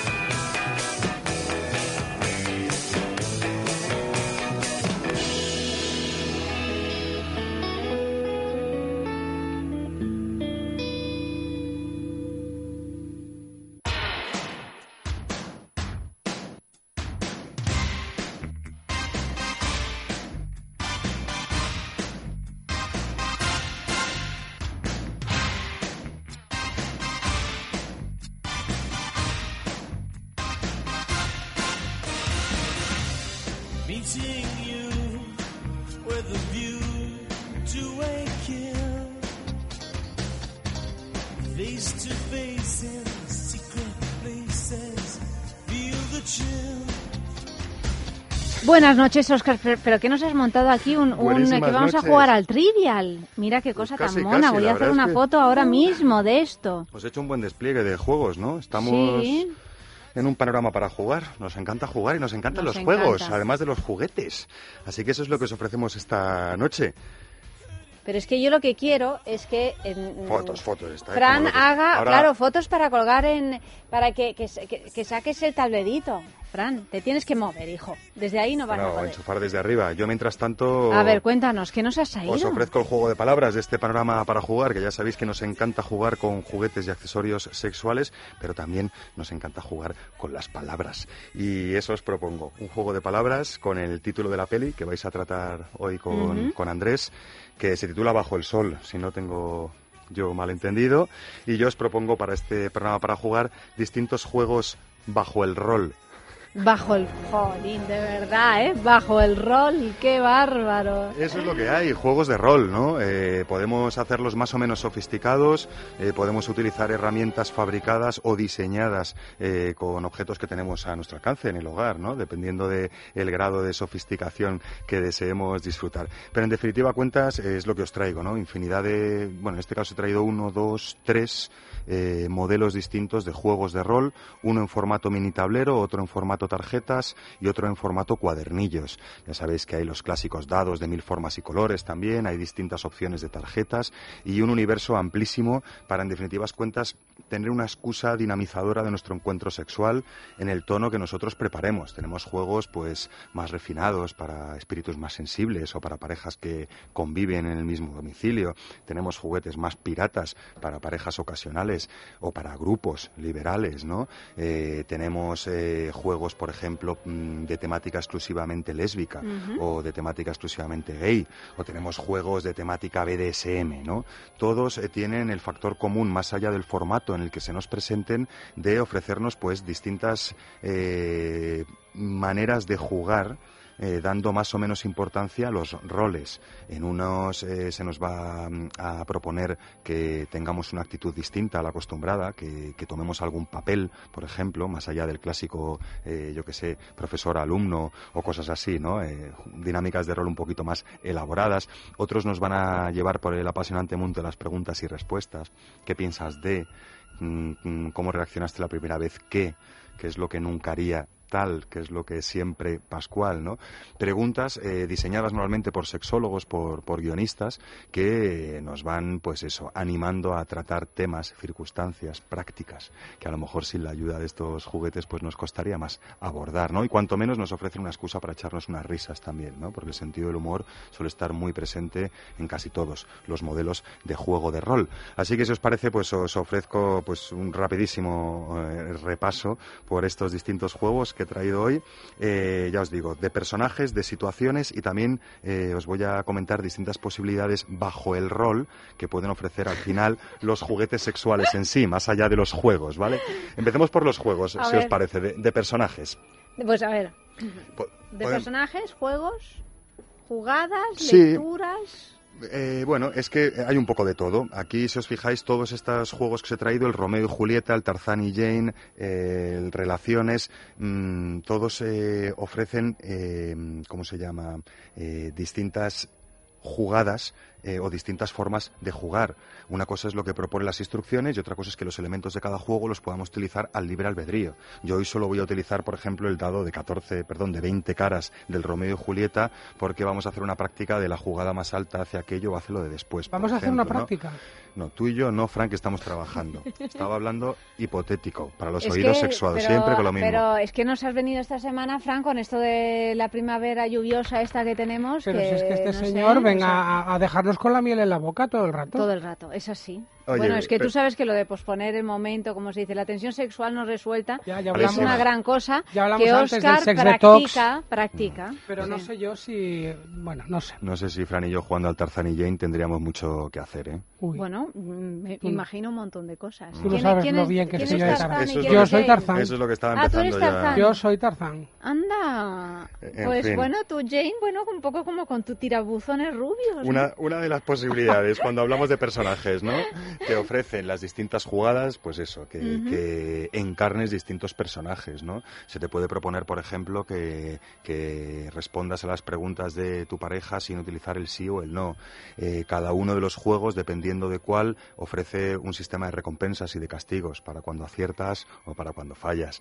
No suele importar ser castigado tampoco en estos juegos, Unos pero sí a veces ganar. dados. Bueno, o hay algunos juegos que incluso llevan el premio más allá del propio encuentro sexual, eh, pues eh, invitando a que hagas el desayuno a tu pareja durante Ajá. toda la semana, o dándote posibilidades de acciones de premio para que tú elijas una y se la propongas a tu pareja, ¿no? Ya veis con toda suerte de colorines, de diseños, pues bueno, más, más, o, más, más o menos gamberros, más o menos clásicos, todos ellos en este caso pues ofreciéndonos distintos personajes, distintas situaciones para que encarnemos características distintas durante ese encuentro sexual y, y nos riamos un poquito y luego comentemos la jugada también. ¿no? Y luego eh, otro juego bajo el rol, pero en este caso de situaciones. Sí, que ya directamente incluso algunos te invitan a, a- a aplazarlo para algún momento. La próxima vez que, Ujú. acordaros de tal, ¿no? O si alguna vez en una fiesta os pasa Pascual, eh, hacer tal cual, ¿no? Se extiende más o menos en el tiempo y en todos ellos pues nos proponen también eh, situaciones que os- nos pueden inspirar situaciones que luego nos den coba más allá del propio juego, ¿no? En un encuentro sexual de después o ¿te acuerdas de en el juego cuando me dijiste que? Pues mm, toma cual, ¿no? Que las posibilidades luego ya os digo que son una excusa que van pues mucho más allá de, de la propia de la propia práctica en ese momento no lo mismo que pasa con los juguetes sexuales no ahora os, eh, hemos hablado de juegos de rol sexual pero los juguetes sexuales también nos permiten eh, ponernos bajo un rol distinto no ya que estáis eh, con esta peli de, de bajo el sol seguimos con ese juego de palabras y descubrimos que hay distintos juguetes eh, que, que pueden mm, invitarnos a alterar, a variar el rol sexual al que estamos acostumbrados a, a practicar. ¿no? Y luego también eh, tenemos eh, arneses. Sí, que sería uno de esos juguetes que, que nos proponen un cambio de rol, ¿no? Sobre todo los arneses femeninos. Pues de repente encontrarte tú, mujer, con un dildo que sale debajo de tu ombligo, sobre todo si, si no estás acostumbrada a tener relaciones sexuales asistidas por un arnés con una chica, puede ofrecer todo un desafío, ¿no? Para No, una chica los con un principios establecidos. No, porque si estás acostumbrada y eres una chica a estar con chicas, puede ser que te suene menos exótico esto del arnés, ¿no? Pero me refiero a los contactos heterosexuales en los que ella lleva un arnés. Es una práctica que cada vez es más habitual. Normalmente ellas llevan un dildo más chiquitín en ese arnés, porque los chicos hetero pues eh, todavía tienen eh, algo de miedito con, con tamaños eh, desbordantes, pero en cualquier caso pues eh, se intercambian los roles, ¿no? La chica mueve la cadera, la chica decide la angulación, la chica decide la profundidad y sostiene el estímulo mientras él está teniendo un orgasmo, si todo ha ido bien y, y las dinámicas de estimulación han sido adecuadas, ¿no? Pero vamos, a lo que me refiero es que no solo los juegos de rol, sino los juguetes en sí pueden ofrecer distintos eh, intercambios de, de rol, ¿no? Pasaré lo mismo con esos dildos dobles, que empiezan a, a- a abundar en muchas alcobas heterosexuales, ¿no? Y que son dildos largos, con, con dos caras, eh, muchas veces una más chiquitita que la otra, y que en un cuerpo a cuerpo enfrentado cara a cara, face to face, pues eh, un chico utiliza uno de los extremos y una chica utiliza los otros extremos, ¿no? Todo un abanico de posibilidades que desde luego no son obligatorias, estamos en lo de siempre, ¿no? No quiere decir que porque exista esa posibilidad, si no lo haces eres un soso, pero desde luego si tienes esa inquietud, no solo los juegos, también los juguetes pueden proponerte nuevos retos, pueden proponerte cambios de perspectiva y pueden eh, ofrecerte sensaciones nuevas para seguir perfeccionando si es que ha ido todo bien y ha gustado o para reírnos y hacer borrón y cuenta nueva si, si ha sido un desastre incómodo, ¿no? Bueno, pues nada. Eh, quedáis bajo el rol, Nos entonces, quedamos ¿no? bajo el rol. hay Hombre, tenemos todo tipo de posibilidades y además ahora que el fin de semana ya está en puertas es una espléndida ma- manera de, de, iniciar cosas. O de inspirarte, ¿no? Sí, vamos, que sí, si no queréis ser tan profesionales, ya os digo, un simple post-it, un boli y un papel, ¿no? Unos dibujos, unos juegos de señales por, por el pasillo, ¿no? También pueden proponernos cambios de rol o, o sorpresas situacionales, ¿no? Muy inspiradoras y muy excitantes, ¿no? Así que jueguen, jueguen mucho, jueguen mucho con unos u otros roles y a ser posible con roles en los que se sientan cómodos o los que les aporten pues eh, nuevas formas de entenderse a ustedes o a sus parejas sexuadas. Querido Oscar, pues juega tú también mucho, haremos lo mismo todos, pero antes de despedirte, Amantis, porque es la mejor manera de encontrar todos los juguetitos de los que nos habla Oscar Ferrani. Pues yendo a las tiendas, que hay tres en Madrid y una en Barcelona, o si no, si no vivís ni en Madrid ni en Barcelona o preferís realizar vuestras compras online, tecleando www.amantis.net, nuestra boutique erótica favorita. Además, no olvidéis el 10% de descuento para todos los oyentes de sexo. Eh, claro que sí, si realizáis vuestras compras en las tiendas Amantis, tanto las madrileñas como las barcelonesas, no tenéis más que identificaros como oyentes de este programa. Oye, que escucho el sexo, ¿me haces el 10%? Te van a decir que sí. No sé si claro que sí guapi o no, pero te van a hacer ese descuento. Si vuestras compras las realizáis vía online a través de amantis.net, no tenéis más que buscar la casilla de descuento al finalizar el proceso de compra y allí teclear es sexo, en minúsculas y todo seguidito. Refrescáis pantalla y también disfrutáis de ese 10% cortesía Amantis. Y eh, concurso, concurso de la semana, aunque ahora estemos calladitos eh, tres días, que no hay programa, pero luego el lunes volvemos a empezar y en cualquier caso vosotros tenéis eh, concurso, podéis participar en el concurso hasta el domingo en nuestras redes, arroba es sexo radio con el hashtag juguetea o en el Facebook en es sexo. La pregunta muy sencilla. ¿Es seguro utilizar vaginalmente un juguete sexual inmediatamente después de una estimulación anal? ¿Es seguro? Hmm. Mira, es que no os vamos a dar ninguna pista porque lo hemos dicho En fin. eh, mil veces y No, no, además hay una 3.000, cosa... perdón, 3.000, sí, 3.000. 3.000 o 10 millones de Sí. veces y además hay una cosa que es de sentido común, ¿no? Un poquillo, digo yo. Diga ¿eh? lo que digan las películas porno No, a las películas ¿eh? porno, es que cosas, las ¿eh? películas porno hay Mm. que verlas como si uno estuviera viendo una fantasía, no algo que pertenece a la realidad. Hay que verlas si uno quiere verlas, si no, pues no. Pues no. ¿Qué premios tenemos? Tres. Pues sí, tres. Entre todas las respuestas acertadas, uno de vosotros recibirá cortesía Mantis de forma completamente discreta estas delicias. 100 mililitros del lubricante Desliz agua. Ya sabéis, fresquito, de rápida evaporación y perfectamente preparado para facilitar vuestros deslizamientos en cualquier tipo de juguete o de preservativo. ¿Y ese masaje sexy pro que relaja músculos o excita genitales? Recargables, eh, siete patrones vibratorios, tacto de silicona y perfectamente preparado para acciones externas o internas si le adosáis toda la serie de complementos que están disponibles también en las tiendas Amantis para estimular las interioridades corporales.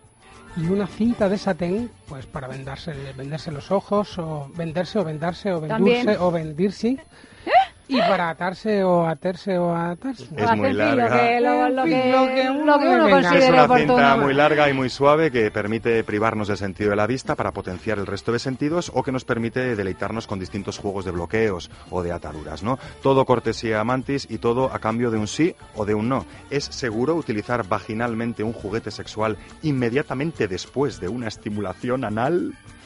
Vamos allá, Oscar Ferrani, querido, pásalo bien, buenas noches y, hasta el lunes. Y buen sexo también, ¿vale?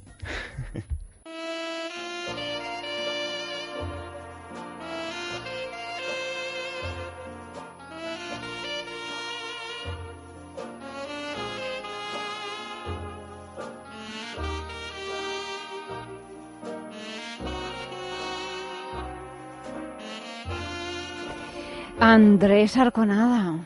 ¿Qué tal, hija? Muy bien, Pues muy esto es bien. importante. Aquí dispuestos a hablar de películas de estreno con contenido sexual. Esto es divertidísimo. En realidad tenemos un trabajo muy divertido, Andrés, porque mira, Mm. Sí, sí, cine, a veces incluso buen cine y en cualquier caso con escenas eróticas, Claro. pues no está mal, ¿no? O sea, además la película de hoy No, divertida, divertida. no es, no es. más triste. Pero no me importa que sea triste porque tiene, tiene una base muy bonita. Mm. Son tres historias de amor eh, preciosas. Ahora contarás un poco, bueno, preciosas. Son tres historias de amor situadas en tres épocas muy distintas en lo que es llamada, en lo que era antes Yugoslavia, ¿no? Y cómo fue todo tan tremendo y cómo sigue siendo todo tan tremendo. Bueno, hablamos de una película que se titula Bajo el Sol, que se ha estrenado esta semana, ¿no? Esta si, No me, si no me equivoco. Y es una película dirigida por Dalibor Matanic y con unos eh, actores fantásticos, por cierto, pues de allí, de esa zona, que nosotros pues no conocemos por su nombre. Y es una película ambientada en la guerra que tuvo lugar en Yugoslavia entre el año 91 y el año 1999. Bajo el Sol cuenta tres historias de amor que se suceden a lo largo de tres décadas consecutivas, desde 1991 en adelante hasta 2011, me parece. ¿no? El dolor, la angustia, la agonía, la culpa y la pasión son protagonistas de estos tres dramas románticos que tienen lugar en dos pueblos vecinos en la zona de los Balcanes, donde evidentemente están por un lado los serbios y por un lado los croatos. ¿no? Esa es la, es la, mm, la base de, la, de los tres dramas que cuentan en estas tres historias de amor. Eh, se llevó el premio especial del jurado en el año de- del Festival de Cannes en el año 2015 Ujú. y llega solo ahora a nuestras salas, ¿no? pantalla, Seguramente sí. habrá tenido problemas de distribución como como suele ocurrir a pesar de haber eh, de haberse llevado un premio muy importante ¿no? en el Festival de Cannes. Pues sí, a mí me parece, eh, vino más el director a hablar de ella. En su país tuvo muchos problemas, ¿eh? Eh, es decir, no se ha superado. Él me lo contaba que no, no se ha superado lo de la guerra, sigue habiendo unos odios internos tremendos y no entendían muy bien lo de las historias de amor entre croatas y serbios, Eh, no, no, no lo veían. Y eso le supuso pues un, un duro golpe eh, a él eh, como, como persona más que como cineasta porque luego la película eh, funcionó bastante bien dentro de que tampoco son países eh, muy grandes se utilizaba una lengua que para todos es eh, es entendible etcétera etcétera. A mí me parece que estas tres historias de amor que están interpretadas por los mismos actores luego no sabías que creo recordar que sí escribí el porqué de, de alguna forma se, se eligieron para interpretar a los mismos actores que son magníficos porque Sí. no tienen nada que ver un personaje con el otro ni con el otro y cómo además el espectador entra muy bien en, en las tres historias entras perfectamente sin, sin ningún tipo de, de problema eh, a la hora de, de encontrarnos en el antes, en el prácticamente nada más acabar la, la guerra y, y unos años eh, después, donde todavía el pozo es todavía Sí, en un más- pasado muy reciente, porque en un pasado estamos hablando de, de claro. cuatro o cinco años y, y lo, lo aterrador de la película realmente es que en estas tres historias está muy bien además que sean los mismos intérpretes, porque en realidad es la misma historia. O sea, aunque las situaciones sean diferentes y aunque la circunstancia sea levemente diferente, en realidad estás hablando de un problema de, de odio entre, entre unos y otros. Odio que como en los Romeos y Julietas, en todas las versiones que se han hecho a lo largo de la historia, ¿no? De esos odios familiares, porque estamos Sí. hablando en realidad de gentes que pertenecen a una misma zona geográfica, una misma cultura, ¿no? Eh, O sea, que, que bueno, de hermanos, hermanos fratricidas, ¿no? Una guerra civil terrorífica Ter- terrorífica. que acabó como acabó y que y aquí pues hay tres historias de amor terroríficas que acaban como acaban porque no se pueden juntar. Son, No, eh, son- Porque no hay un final. Mm. Eh, es, y cómo desde el año 99 que de, digo 91 que empezó esta guerra hasta hoy en realidad esa esa esa base ese- la, la razón por la que se originó esa guerra no se ha resuelto No, o sea se ha podido acabar la guerra se han podido dividir los países se han podido llamar de formas diferentes pero el odio no. todo lo que tú quieras, pero sigue habiendo un odio. Y en ese sentido es aterradora, ¿no? Claro. Que no, no resuelve nada la guerra, ni el final de la guerra de momento. No sé Claro. qué transcurso tendrá esa zona tan conflictiva, ¿no? Creo que sigue igual porque los, los sentimientos siguen muy, muy encontrados. Además, es una guerra, fue una guerra fratricida, tú lo has dicho. eh, eh, a la hora de que tú mataste tu familia, mató a no sé quién, tu familia empezó con no sé cuántos, eh, tú mataste a mi primo, eh, eso Mm. Bueno, bien lo conocemos aquí en España. También por Mm, nuestra guerra. Pero bueno, es cierto que nosotros, bueno, ha pasado muchísimo tiempo desde, desde entonces, ¿no? Y aún así, Claro. lo que se suele dar, Sí, ¿no? sí, Mm. y, y sobre todos los años, como tú dices, Sí. que han pasado. Pero eh, eh, esa, eh, esas historias de amor entre, entre dos pueblos muy distintos eh, tienen que ser trágicas de alguna forma. Fíjate cómo es la primera historia, que casi empieza como una comedia, ¿no? Cómo, cómo llega a, a ese final de historia que es tremendo. A mí la historia que más me gusta es la última, mm, porque quizá te sitúa mucho más en la época que hoy en día, en todo el pozo, en todo el amargor y, y a veces en el miedo eh, a continuar eh, una historia de amor. Pues Shakespeare ya lo escribió, como tú decías, hace siglos, el Romeo y Julieta, pero no está tan alejado. No, en eh, absoluto. Afortunadamente, la última de las historias deja una puerta abierta, nunca Sí, mejor dicho. claro, o sea, acaba con una puerta una abierta, o sea, que es un final, bueno, no voy a decir esperanzador porque es todo No. tan tan triste que, que, que- pero bueno, un mínimo de luz por esa puerta quizá Mm. entre, ¿no? O sea, no es una puerta cerrada, sino que es una puerta abierta a la, a la comprensión, a, a realizar ese camino. En cuanto al tema sexual, claro, son tres historias de Muy amor pasionales. muy pasionales en las que hay, eh, en dos de ellas, bueno, no, en tres, en las tres en realidad, ¿no? En las tres hay tres escenas sexuales mm, también muy tremendas, algún, una de ellas, ¿no?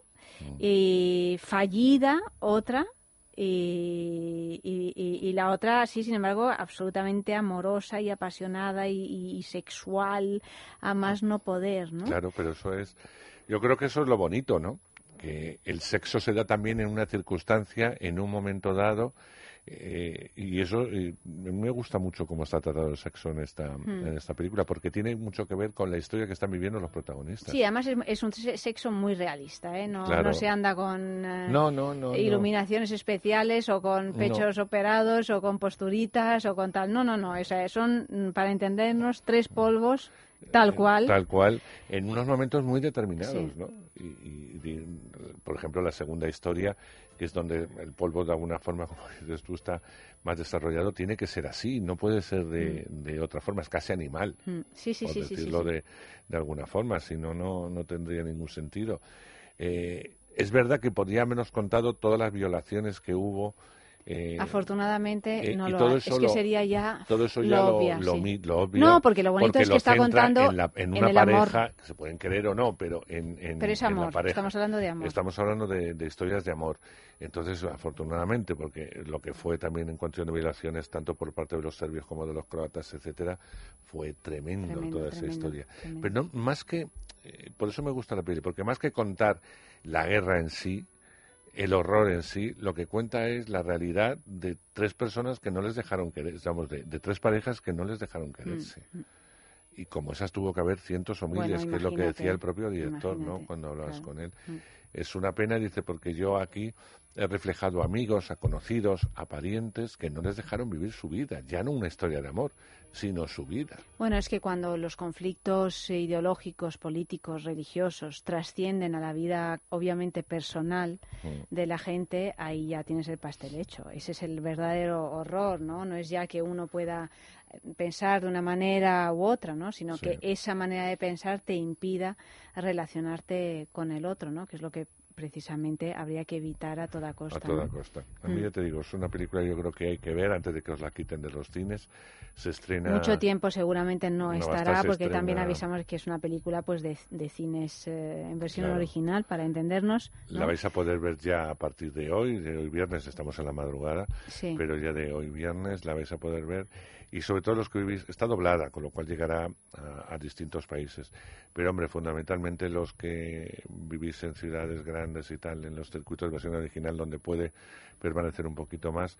Eh, es interesante por muchos motivos. Primero porque la historia es buena y es una buena película. Y, y después, pues porque no nos llega cine de esas latitudes. Entonces, No, es un cine muy... de- Bueno, nos llegó Kusturica, lo bestia, Sí, eh, bueno, en, en en su su, día. Luego Kusturica dejó de hacer cine y ya está. y ya está. No... Pero Costa Rica tenía una forma, una expresión y una forma de, de contar, ¿no? Y a través de la música, porque era también un músico y entonces la música era, un- era algo fundamental. en Es que para mí es, es impresionante hasta qué punto Kusturica, claro, retrató ese, ese, esa zona, ¿no? La, esa Yugoslavia que, que yo no conocía, que para mí Yugoslavia es el cine de Kusturica, Kusturica, ¿no? Sin claro. embargo, es también muy interesante ver, Ver a este los director. distintos países, ¿no? Claro, eh, cómo, cómo representa Yugoslavia o Serbia y Croacia, en fin, lo que sea ahora, eh, de un modo completamente diferente que claramente pues no tiene nada que ver con la, con eh, la visión de Kusturica, que es una visión suya, personal y, y tal, pero lo decía mm, para demostrar hasta qué punto Kusturica llegó a tener, ser un, alguien muy relevante ¿no? en, el, en el cine, muy representativo, el único además del cine de ese No lugar. tiene ese lugar. Le faltó eh, contarnos ese nacionalismo exacerbado que a mí me, me da muchísimo miedo. Todos los nacionalismos a mí me dan mucho Mm. miedo, muchísimo. Porque conducen, Hombre, no es precisa- para menos. conducen precisamente a este tipo de cosas, ¿no? Esa obsesión por la bandera, la patria y tal, eh, a mí me da mm, primero pereza, pero después miedo. Mm. Y, y cuando ves los resultados de ese nacionalismo exacerbado en películas como esta, que no contaba Custódica, Sí. ves que son heridas que además no se cierran nunca. No. Es que ya no se cierran Bueno, nunca. o no se sabe cuánto tiempo. Desde luego Claro. estamos hablando de, pues a lo mejor de un siglo, de que, que no lo vamos a ver. Y esperemos saber Y esperemos. que no vuelva, que uno, el- que uno diga que no quiere más territorio, porque como eh, eh, las fronteras son hasta aquí Serbia, pongo el caso concreto, hasta aquí Croacia, hasta aquí Eslovenia y tal, pero hasta que uno diga no, es que realmente las fronteras del siglo IV antes de Cristo llegaban hasta no sé dónde y volvemos otra vez a No, no, empezar. no, no, no, es que... O sea, y la más fuerte es, es la que la que oprime a las otras, ¿no? O Como sea, a mí- siempre. A mí, me da auténtico pánico. Y eso está muy bien contado en la película. Que lo que intenta es contar historias de seres humanos que no les dejaron, que no las han dejado vivir su propia historia de amor, su propia vida, ya no su propia historia de amor, que también. Así que totalmente recomendable. Míralo bien. Lo echarás de menos. Hola. Hola.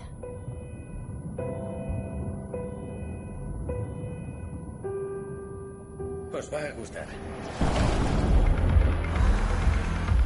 Te has decidido, ¿no? No me creo que nos vayamos.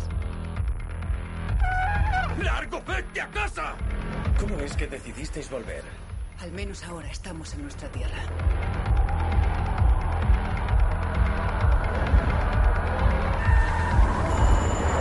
¿Qué haces aquí? No lo sé. Mi hermano me lo lo enseñó todo. Lo mataron como a un perro. Es que no ves lo que está pasando. Si tu madre supiera que estás con una de ellos. ¡Deberías saber contarte, mamá! ¡Mataron a tu hijo y ahora eres su amiga! Tu gente mató a mi padre.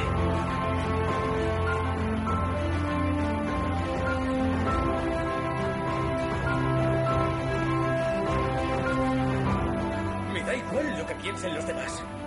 Quiero estar contigo.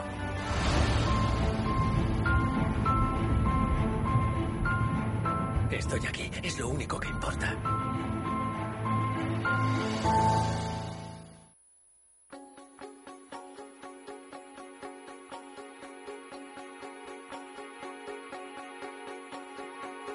For a second I was in control. I had it once, I lost it though.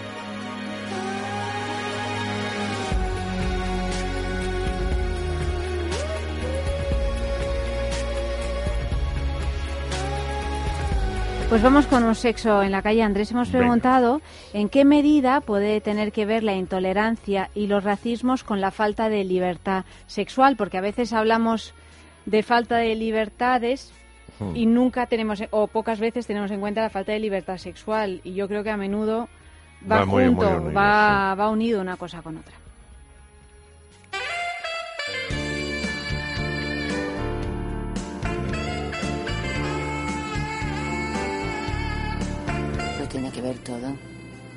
Tiene que ver todo. Si una persona no es racista y no entiende de colores, utilizando la frase, puede dar un paso más y evolucionar. Con todo, como persona y sexualmente. La intolerancia o el racismo con la falta de libertad sexual. Eh, bueno, la intolerancia y el racismo no deja de ser un bloqueo que tú tienes adquirido y ese bloqueo te, te mancha todas las áreas de tu vida. tolerancia y el racismo eh, tienen que ver con cualquier tipo de, restricción de la libertad, de la libertad del otro, por porque no lo toleramos o porque no nos gusta otra raza, es decir, porque es distinto, y la nuestra porque nos limita, evidentemente, nos limita en el trato con nuestros congéneres eh, y nos hace más pequeños y más mezquinos. En la libertad sexual, pues evidentemente ocurre lo mismo. Nos, nos obstinamos en solo reconocer una forma de vivir la sexualidad, que es la nuestra, o la que hemos decidido mostrar, porque hay mucha hipocresía con, con estas cosas. Y desde luego cuando encima se da, eh, eh, se, se encuentra uno con racismo por medio, pues ya apaga y vámonos. Si eres una persona intolerante y racista, mm, posiblemente puedes reprimir tus deseos hacia esas personas. Entonces, realmente no estás teniendo libertad sexual porque no estás viviendo como quisieras vivir.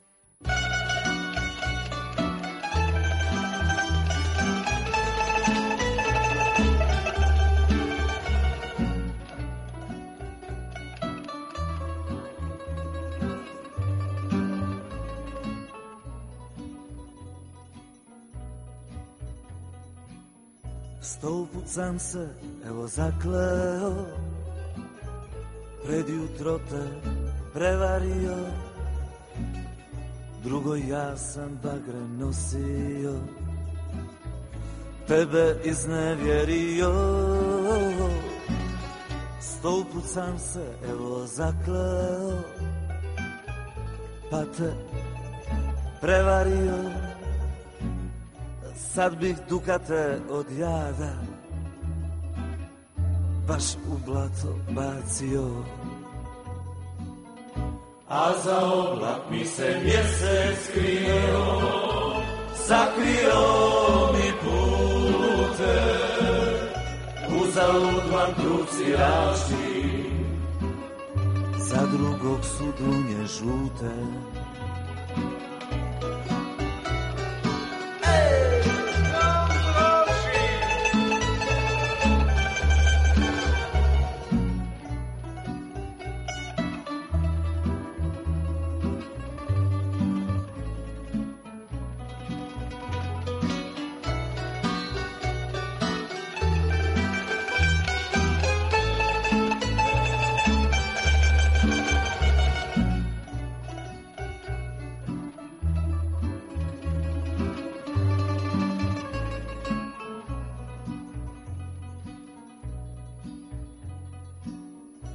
A ja evo nekad sjetim se Što znao reći je.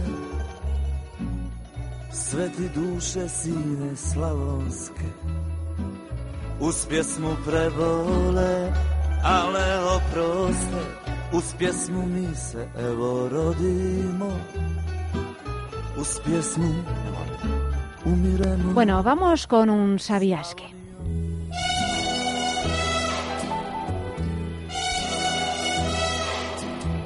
En Bajo el Sol, más aún que el procedimiento narrativo, destaca el talento maduro y sereno de Dalibor Matanic, que con 40 años ha firmado ya ocho largometrajes.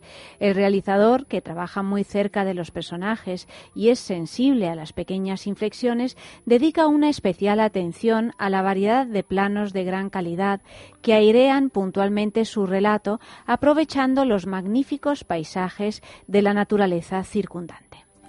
El didactismo está bien equilibrado por el frescor de los actores y una alternancia de ritmos bien dosificada.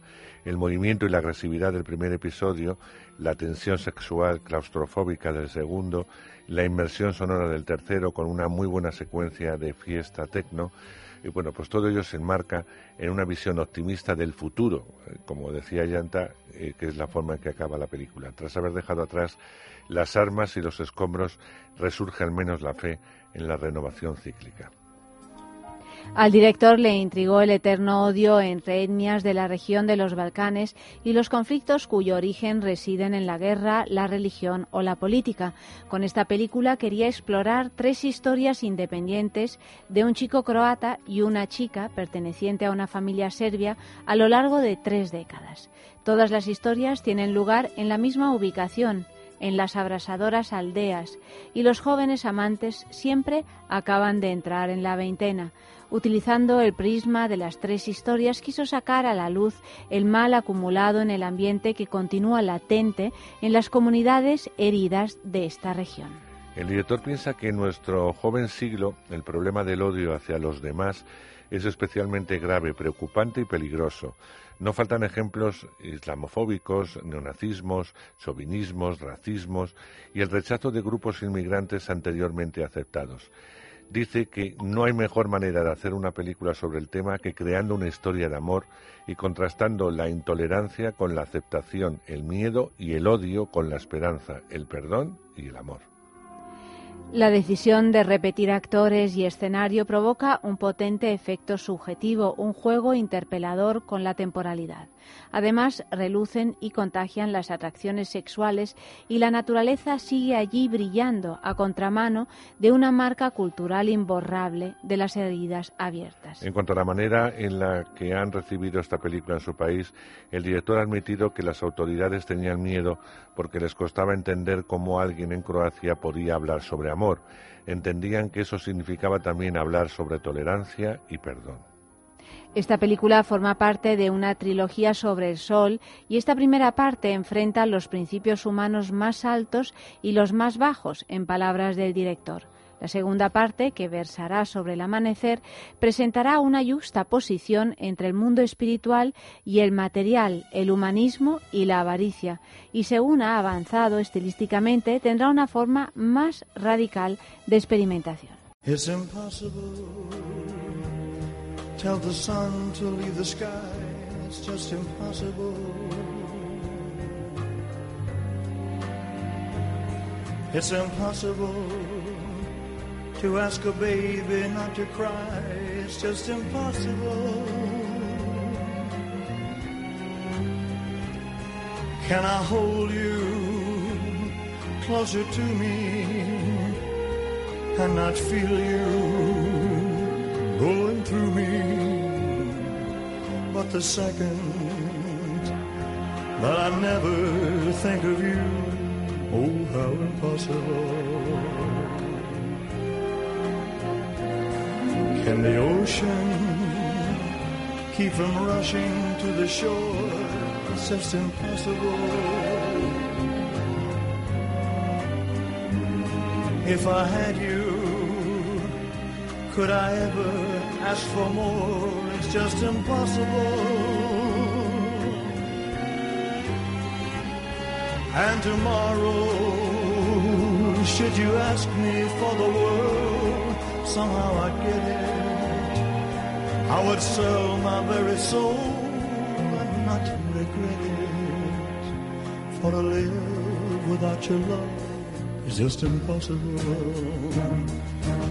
¿El perdón y el amor son siempre una alternativa posible?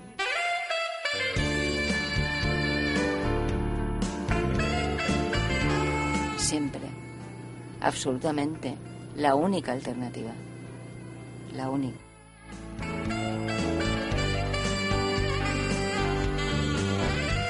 El perdón, sí, sí, sí, yo creo que sí, sí, sí. El perdón y el amor, claro, sí, totalmente. Sí, totalmente.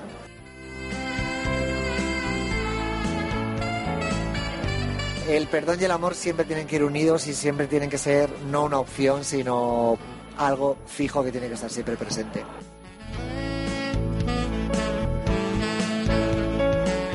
Amor siempre han de ser una alternativa. El perdón por sí solo, eh, porque es la forma de neutralizar ese veneno del rencor que es terrorífico y actúa contra nosotros mismos.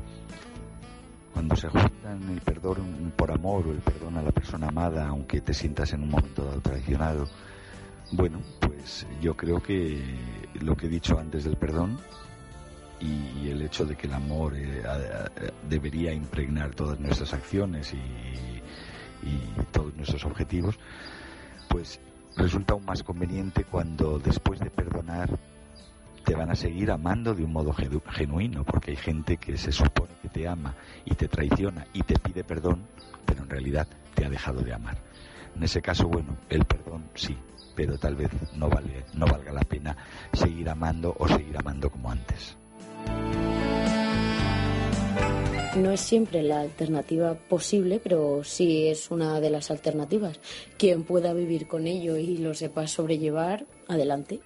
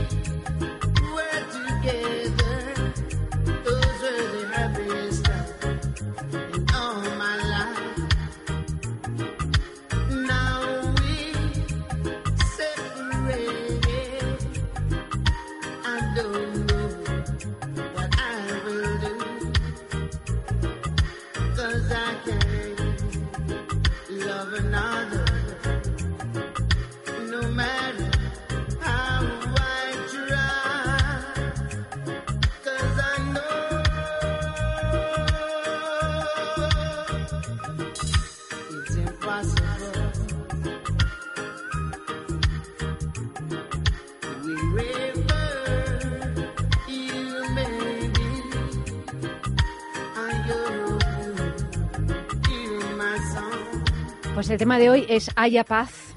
Ay, Haya paz. Escribid esos Pues sí. mensajes en nuestras redes, arroba sexo radio, con el hashtag al balneario o en el Facebook en es sexo. Han llegado un montón de mensajes. El premio es un fin de semana en el balneario de la Ermida. Fantástico lugar, lo decimos siempre. Un fin de semana para dos con alojamiento, desayuno, circuito termal y además cena romántica, o sea, un planazo, un planazo, señores. El- los miércoles de cada mes, en Es la Mañana de Federico, concedemos este premio.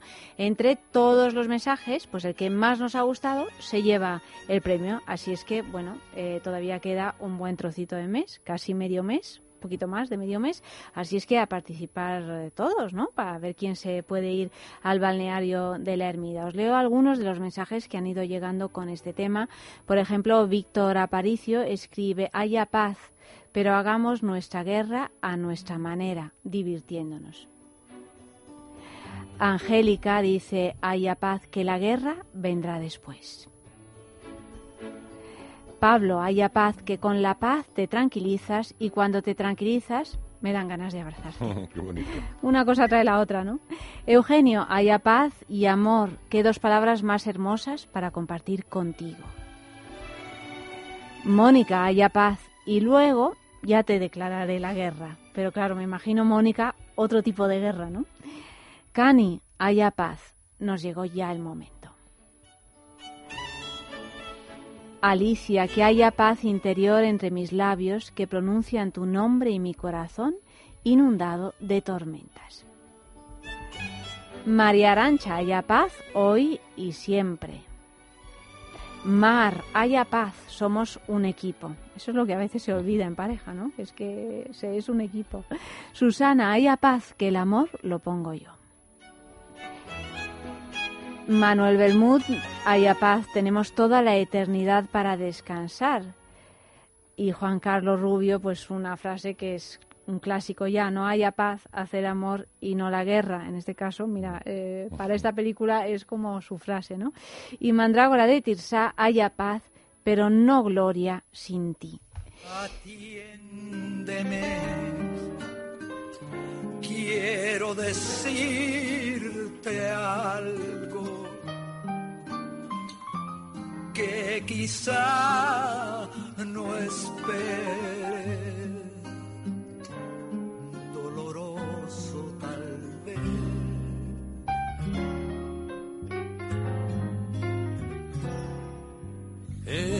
Escúchame.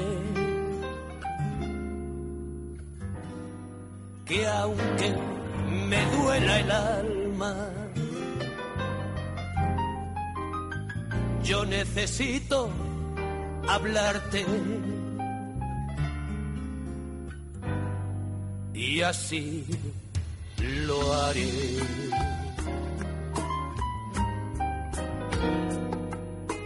Nosotros que fuimos tan sinceros que desde que nos vimos amándonos estamos. Nosotros que del amor hicimos un sol maravilloso, romance tan divino. Nosotros que hicimos eh, del amor un sol tan maravilloso, ¿no? También una canción muy ad hoc. Estamos a, jue- bueno, viernes, ya es viernes, ya podemos decir que es viernes. Ya es viernes, sí, Son casi las 3 de la mañana, en Ya, fin, pues, es- pues ya, ya, ya viernes por eso, que vamos a la, me dice Amalio a la agenda, sí, sí, la estoy presentando. No, no voy por este, no, no, todavía voy a por la agenda, es decir, a decir eh, qué es lo que podemos hacer en este fin de semana, que ya está aquí. Como te veo de jueves en jueves, Claro, Andrés siempre me parece que es jueves, jueves. últimamente, ¿no? Bueno, pues el martes 16 se proyectará en la Cineteca del Matadero Madrid Venus, un documental sobre la sexualidad femenina que ha batido todos los récords de taquilla en Dinamarca. Será a las ocho y media de la tarde. La película recorrerá España durante el mes de mayo. Pueden consultar la programación en la web eldocumentaldelmes.com.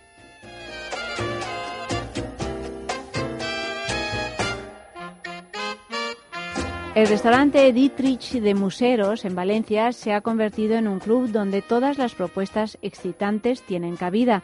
Desde el 13 de mayo hasta el 29 de julio podrán disfrutar de su nuevo espectáculo Show Dreams en que pasarán una noche inolvidable con cabaret, burlesque, música y comedia. Y ya para terminar este fin de semana, el 13 y el 14 de mayo, el Salón Erótico de Murcia en el Palacio Ferial de Murcia. Así es que, bueno, el Salón Erótico está haciendo una gira triunfal por algunos lugares de España, pues eh, desde luego es divertido y recomendable. Y- Pues yo creo que tiene que funcionar muy bien. Siempre es en Barcelona, el más importante. sí, pero ¿no? ahora va a llegar en Madrid también. Claro, Sí, sí. pero bueno, que las grandes ciudades, bueno, Barcelona es un referente, ¿no? Pero que cuando va a ciudades más pequeñas, como puede ser Murcia, pues debe despertar muchísimo Bueno, me interés. imagino, ¿no? Porque... Ahora, que también que la vecina, el vecino te vean en, en el salón erótico, no creas tú... Yo creo que esas cosas, pues, a- a- tienen que ir todos y ya está. y Eso así sí. ya se Sí, encuentran sí, todos sí, ahí. porque si no es mírale este guarro tal Sí, que sí. va a ver lo que lo que va a ver, ¿no? Sí. Pero bueno, Lo que mí- les gustaría a a mí todos sí a me ver. gustaría ir a, a una ciudad de estas, no a Barcelona o Madrid, que es donde vivo, para ver un poco el tipo de gente que se mueve por Mm. estos sitios y si realmente se mueven, si, si realmente entran, ¿no? Y de qué forma entran, si entran con naturalidad o un poco que no me vea nadie. ¿no? Bueno, no me digas que no, eh, no despierta hombre, tiene cierta su, curiosidad. tiene su aquel el asunto, desde luego. Sí, sí, sí. Me hace mucha gracia. En fin. Bueno, Andrés, algún- al cine, ¿no? vamos al cine, ¿no? Estrenos eh, relevantes de la semana. Cuéntanos Bueno, la, la verdad es que es una auténtica barbaridad. lo que Me hay, ¿no? Es que yo casi son 12 o 13 estrenos. Es, es todo tan absurdo que, que no, da, no da tiempo absolutamente a, a nada. Ya te dije la semana pasada que había sido la fiesta del cine y que eso tenía que haber venido muy bien, pero también te dije que eran muy malas fechas. Primero porque el buen tiempo nunca acompaña a que la gente vaya al cine y segundo porque a quién se le ocurre hacer coincidir la fiesta del cine con que si la final de la semifinal de la Champions con el Juventus, que si al día siguiente el, el Real Madrid con el Atleti, o sea, eh, vamos a ver. Sí. Es que, Estamos de acuerdo. sí, eh, sí. hay una serie de gentes que el fútbol tira mucho, no solamente a través de los que van al campo, sino de, de las televisiones. Y a veces hay eh, novias que dicen, pues te quedas ahí, yo me voy al cine y otras veces por respeto, pues te quedas. En fin, que es un ten con ten, con lo cual eso ha hecho que si en octubre eh, fueron al- esos tres días más de dos millones de personas am, al cine, en esta ocasión ha sido un poco más de un millón, es decir, ha habido un millón menos que en el mes de octubre a la hora. Con todo y con eso han ido un millón cien mil personas al cine en tres días. eh, que no está, No está nada, nada mal. mal. Con lo cual las taquillas eh, se verán reforzadas, veremos la semana que viene el acumulado, pero ha sido un fin de semana muy flojo, muy flojo en cuanto que la gente no, no va al cine, ¿no? Mm. Es tremendo, pero no ha ido al cine prácticamente en algunos títulos han pasado bastante eh, desapercibidos. No esperan eso, que se estrena en todo el mundo una nueva entrega de Alien, en este caso Alien Covenant. Vamos a ver. Todos sabemos que Alien comienza con Ridley Scott y que lo que realmente el éxito de, aparte era una película que estaba muy bien hecha, el éxito de Alien era que por primera vez eh, se mezclaba muy bien la ciencia ficción y el terror. El terror que producían esos aliens, esos bichos eh, bastante malignos, por otro lado. A partir de ahí, claro, el éxito fue tan impresionante que se rodaron distintas eh, secuelas, es decir, continuaciones con Ripley, siempre con el personaje de Sigourney Weaver al mando de, de absolutamente todo. Eh, Ridley Scott no volvió a tocar el personaje, lo dejó ahí en manos de, de algunos directores muy importantes que dieron a la franquicia bastante dinero. Pasaron unos cuantos años y Ridley Scott decidió retomar la historia que a él le interesaba e hizo una película que se llamaba Prometheus. La, la historia de Ridley Scott está dividida en tres partes. Él necesita o necesitaba cuando hizo Prometheus tres películas para contar lo que sería el inicio o lo que pasa antes del primer Alien eh, que vimos, que es lo que llaman precuela, para que todos eh, nos situemos en la historia. Bueno, Prometheus funcionó muy bien, una película que funcionó muy bien, no se veía el bicho, pero se intuía todo y la filosofía de la película a algunos les irritó, a otros no tanto, pero la película funcionó estupendamente bien en todo el mundo y como funciona bien, ya está aquí la segunda parte y abierta a una tercera que evidentemente todos esperamos que ya se pegue al Alien original. Eh, de nuevo en esta segunda parte han pasado poquitos años con referente a, a lo que nos, que nos contaba en Prometheus y la historia se sitúa en una nave, en una nave eh, que, de alguna forma va gobernada por un robot que es el mismo, el mismo actor el que lo interpreta, pero porque es un socias del robot de Prometheus y es el personaje de Michael Fassbender, que es el único que repite con respecto a la, a la anterior historia. Bueno, pues en esta ocasión está al mando de una nave que lleva una serie de, de tripulación y 200 embriones humanos van a una lejana galaxia, a un planeta donde la vida es muy similar a nuestro planeta y donde, bueno, pues van a expandirse, vamos a ir buscando otros sitios donde se desarrolle eh, la vida en un país superpoblado como es en un país, en un mundo tan superpoblado como es la, eh, la Tierra. Claro, algo tiene que pasar porque si llegan allí, pues ya no pasa nada. Y es que a mitad de ese viaje, aún quedan cuatro o cinco años para llegar, pues hay un, un error en, en, en, la nave y se van a despertar los, eh, los tripulantes. Una vez que se despiertan, faltan muchos años para llegar. Es difícil, por recursos, etcétera, llegar a ese planeta si no estás dormido, estás en una misión, etcétera, etcétera. Van a ver que están muy cercanos a una a un planeta en el que aparentemente también se puede respirar, tiene ríos, tiene también es un planeta en donde el ser humano puede moverse.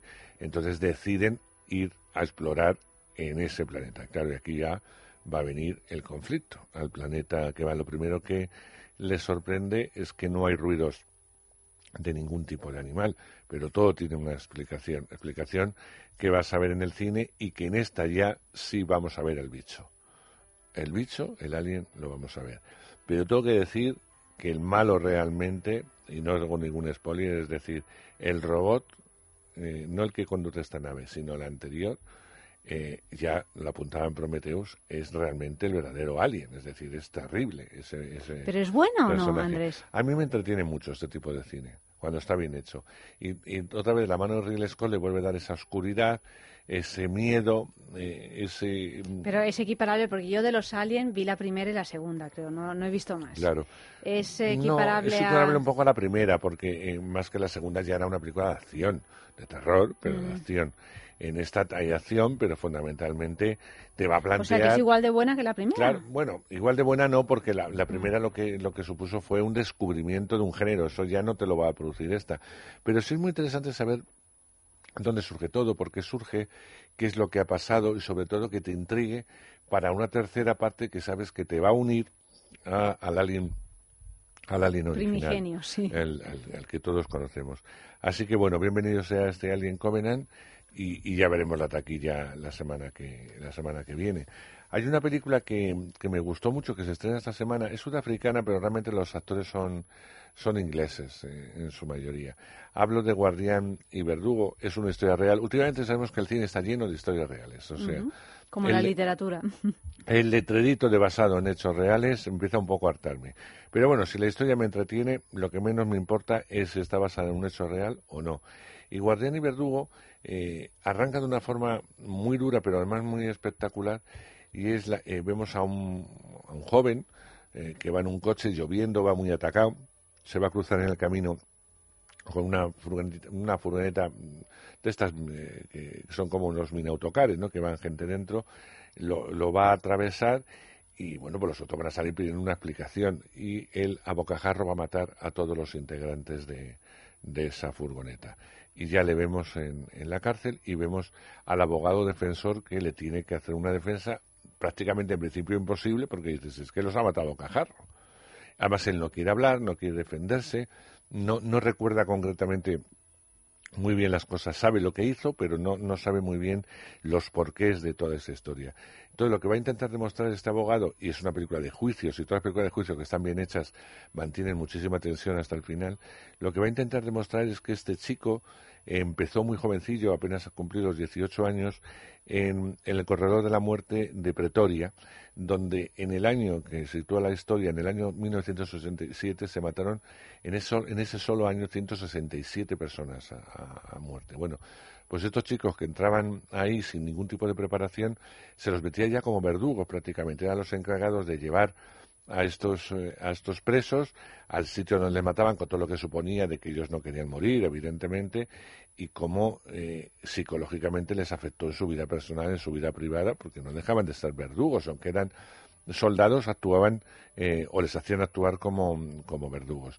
Vamos a ver ese proceso donde va a basar el abogado defensor todas sus teorías para intentar que al menos la condena no le condene a muerte, eso fundamentalmente.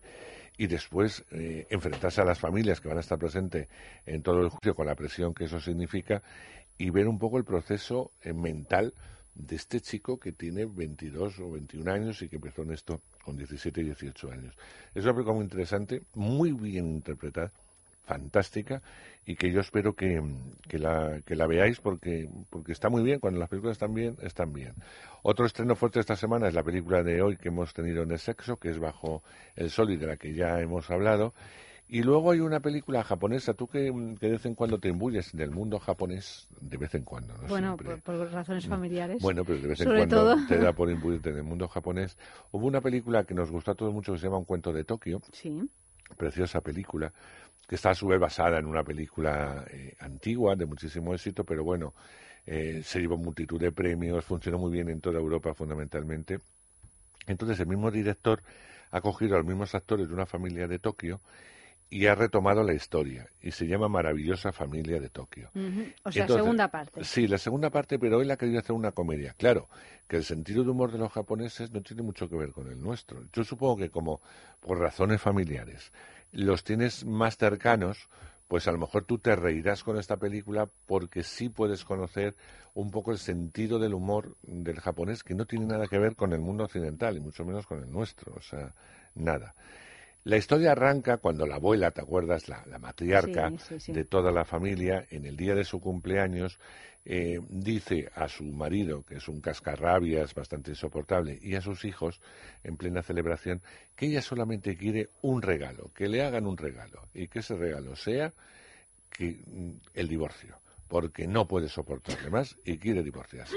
Ese es el regalo que quiere que su marido le haga. Claro, el marido, primero que eh, la sociedad es muy machista, no entiende muy bien todo esto, y a los hijos les puede suponer tal problema que ya le pasaba en una familia en Tokio y no le pasaba en una cuarta parte, imagínate que ahora los padres ya mayores se separen, o sea, a ver qué Era pasa con la acabose, madre, con el padre, con todo el este.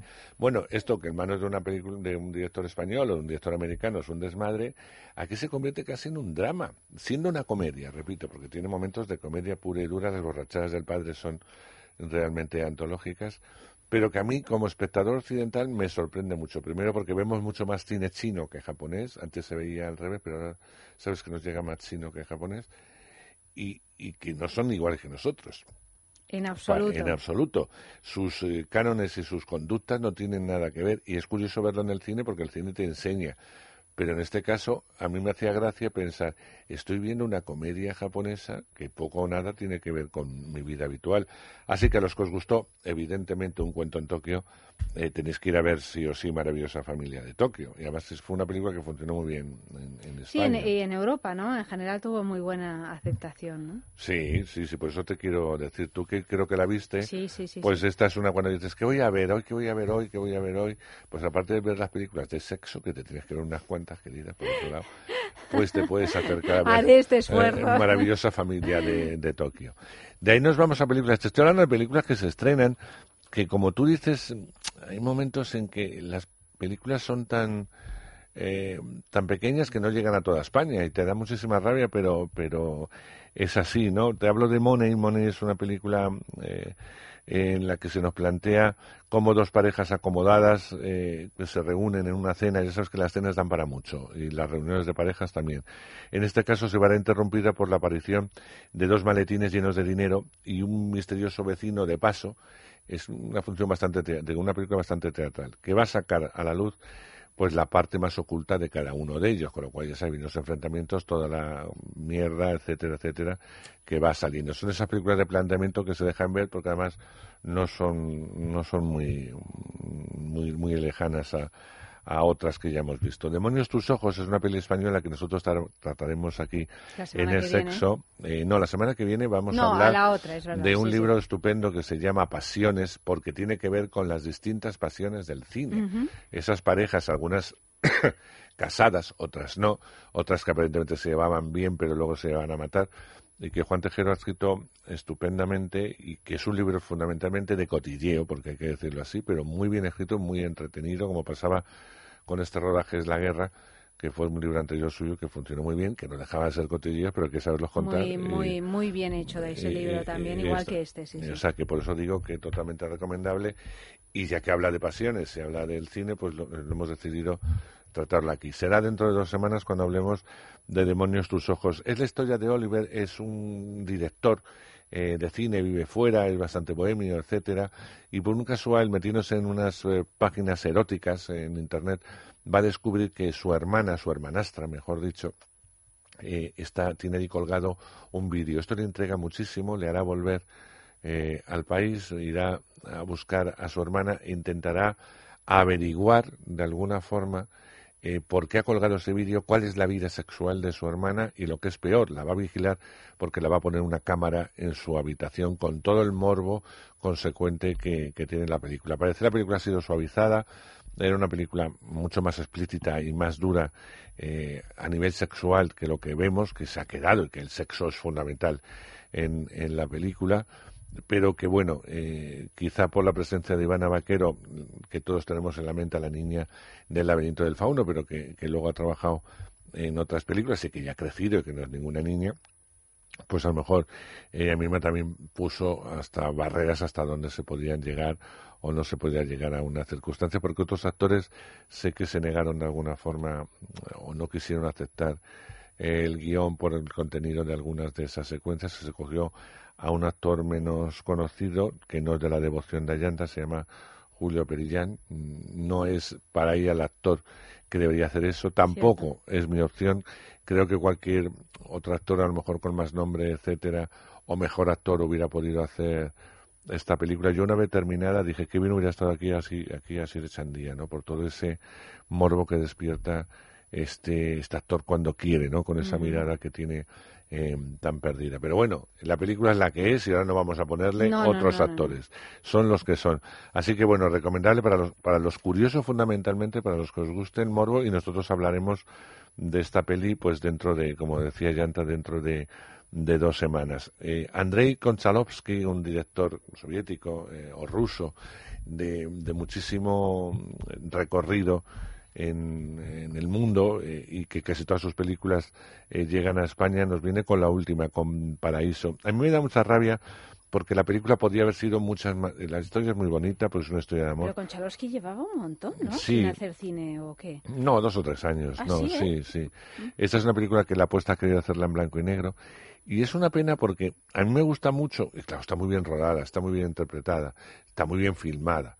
Pero dices, pues que es como que ya lo hemos visto, me lo tenía que haber contado de otra forma, o más oscura, o más tremenda, o más efectista, ¿no? Se queda un poco a veces en el, en el, en el papel celofán. Y a mí las historias que se quedan a veces en el celofán me dan mucha rabia. Porque la historia es muy interesante. Estamos, estamos en el año 42. Nuestra protagonista es una aristócrata rusa, eh, miembro de la resistencia francesa, eh, y es arrestada por la policía porque ha estado guardando a un niño hebreo, un niño judío, durante este periodo de guerra. Y evidentemente eso ya estaba castigado. La van a llevar eh, pues a una cárcel y allí va a conocer a, a un colaborador alemán de origen francés encargado de investigar eh, su caso y del cual va a haber un no sé qué, sí o no, no sí, pero bueno, va a haber como un flirteo. Pero de repente esta mujer la van a trasladar a un campo nazi, a un campo de concentración nazi, por lo que ha hecho, eh, y hay un oficial de la SS que en su tiempo estuvo enamorado de ella y tuvo una relación muy pasional, ¿no? Entonces ahí entramos en este triángulo, por un lado lo que mm, pudo suceder, lo que sucedió y, la historia de, de esta mujer, que bueno, como historia se ve muy bien, pero insisto en que le falta un poco mm, la chicha, no sé si me explico, todo está muy bien, Pero pero Konchalovsky falta- era este director que había hecho la de Maria's Lovers. Sí, sí, Sí, sí, ¿no? sí, Sí, sí, sí, es, un grandísimo eh, director, o sea, no tiene nada que ver una cosa con Le tenía un poco perdido una en cosa los últimos con- años, con si te soy otra, ¿no? Sí, porque no, no- Porque no ha vuelto a hacer un cine Claro, tan no ha vuelto tan, tan potente como y antaño. nos ha podido llegar así a lo mejor de refilón a alguna película en circuitos muy pequeñitos. Yo creo que esta incluso no, no sé si se estrena en, en toda España a la vez. Aparte que no hay salas, ya lo hemos dicho mil veces, es decir, algunas se descartan totalmente porque no llegan y otras hay que esperar eh, turno para que la metan al menos unos días, porque las salas son las que hay, que menos Madrid, Barcelona, Valencia, Sevilla y Bilbao que te- y San Sebastián, que es verdad que tienen muchas salas, el resto es lo que hay y tienes que esperar en, en- en salida. Entonces, si llega una película muy comercial y ocupa mm, el doble de pantalla de lo habitual, pues eh, lo hemos dicho ya mil veces que da muy poca opción a que puedas ver otro cine. Por eso siempre decimos que los que vivimos en ciudades grandes como Madrid somos muy afortunados no solamente porque podemos ver ese cine, sino porque además lo podemos ver en versión Claro. original, eh, sin que nadie te coma pipas al lado ni te Sí, haga sí, ruidos. sí. O sea, Está que van, claro, sí, sí, sí. van otro tipo. No sé si me da tiempo a hablar. Pues mira, una más. más, elige. Pues mira, te voy a hablar de una película infantil porque siempre hay algún tío, primo, abuelo, Claro, padre claro. que quiere llevar al cine y siempre se estrenan películas americanas muy potentes o muy publicitadas y otras que son más pequeñitas y que no llegan a toda, a- si llegan, pero que van llegando en fechas que no son eh, escolares para que los niños vayan. Pero apuntar esta película que a mí me parece muy graciosa, se llama Richard la cigüeña y es la historia de un gorrión, un gorrión, todos sabemos lo que es un gorrión. Bueno, pues este gorrión que se ha criado con unas cigüeñas se niega A ser gorrión. a ser gorrión. Él es cigüeña. Está convencido además que es una, una cigüeña y su, maso- y su mayor deseo es viajar a África. Con sus las cigüeñas cuando tienen que, bueno, cuando emigraban, pero ahora con el cambio climático, pero bueno, que se van a África. Y entonces él, como gorrioncito, cuando sus Ay, congéneres, las cigüeñas, se van a ir allá, él también se Y va a no ir a África. ¿Va a poder? ¿No va a poder? Pues esta es la Ay, aventura favor, de. Richard la cigüeña. Es una historia muy bonita de superación. Yo creo que os va a Es un trasfondo de apología trans. Pues el, sí. el gorrión tran- trans, Claro ¿verdad, que se Mario? cree cigüeña, se cree cigüeña. Bueno, Andrés, eh, ya para, para rematar, de todas las películas que nos has hablado, ¿cuál crees que es la, la más recomendable, la que es la buena de la semana? Hombre, es que me gustan muchas. Eh, ¿Ah, sí, eh? Claro, Alien me gusta porque soy me Mm. gusta mucho la saga y me gusta eh, cuando toca las cosas, no siempre, porque cuando suele dirigir bien Ridley Scott me parece un maestro. Entonces, eh, me gusta mucho. Me gusta la que hemos recomendado hoy, Bajo Sí. el Sol. Me gusta Maravillosa Familia de Tokio porque me sorprende. Ya, ya, ya, es verdad que me esta gusta semana- Guardián y Verdugo porque, o sea, son películas que yo sí he disfrutado, que no, no he puesto suspenso. No es como otras veces que vengo Sí, que vienes- súper cabreado porque vienen películas de nombre pero que son terribles y nos hacen sufrir, pero estas no. Entonces he disfrutado, bueno, no las he visto desde esta semana, las he visto en Ya, anteriores, ya, ya. pero que las que he visto sí, porque esta semana he visto también cine muy interesante, ¿eh? que conste. Bueno, Andrés, qué maravilla. Pues muchísimas gracias por A ti, ayudarnos a desbrozar eh, ese proceloso mundo, porque claro, hay tantos estrenos que uno ya no Se sabe. pierde, se pierde. Querido, hasta mañana eh, con, Con Federico, ahí estaremos la mañana. también hablando de cine, de teatro y de tantísimas cosas en esta casa. Buenas noches, querido. Ha realizado el programa Amalio Varela y a todos vosotros ya sabéis que a partir del lunes, más sexo a las doce y media de la noche, aquí mismo en Es Radio.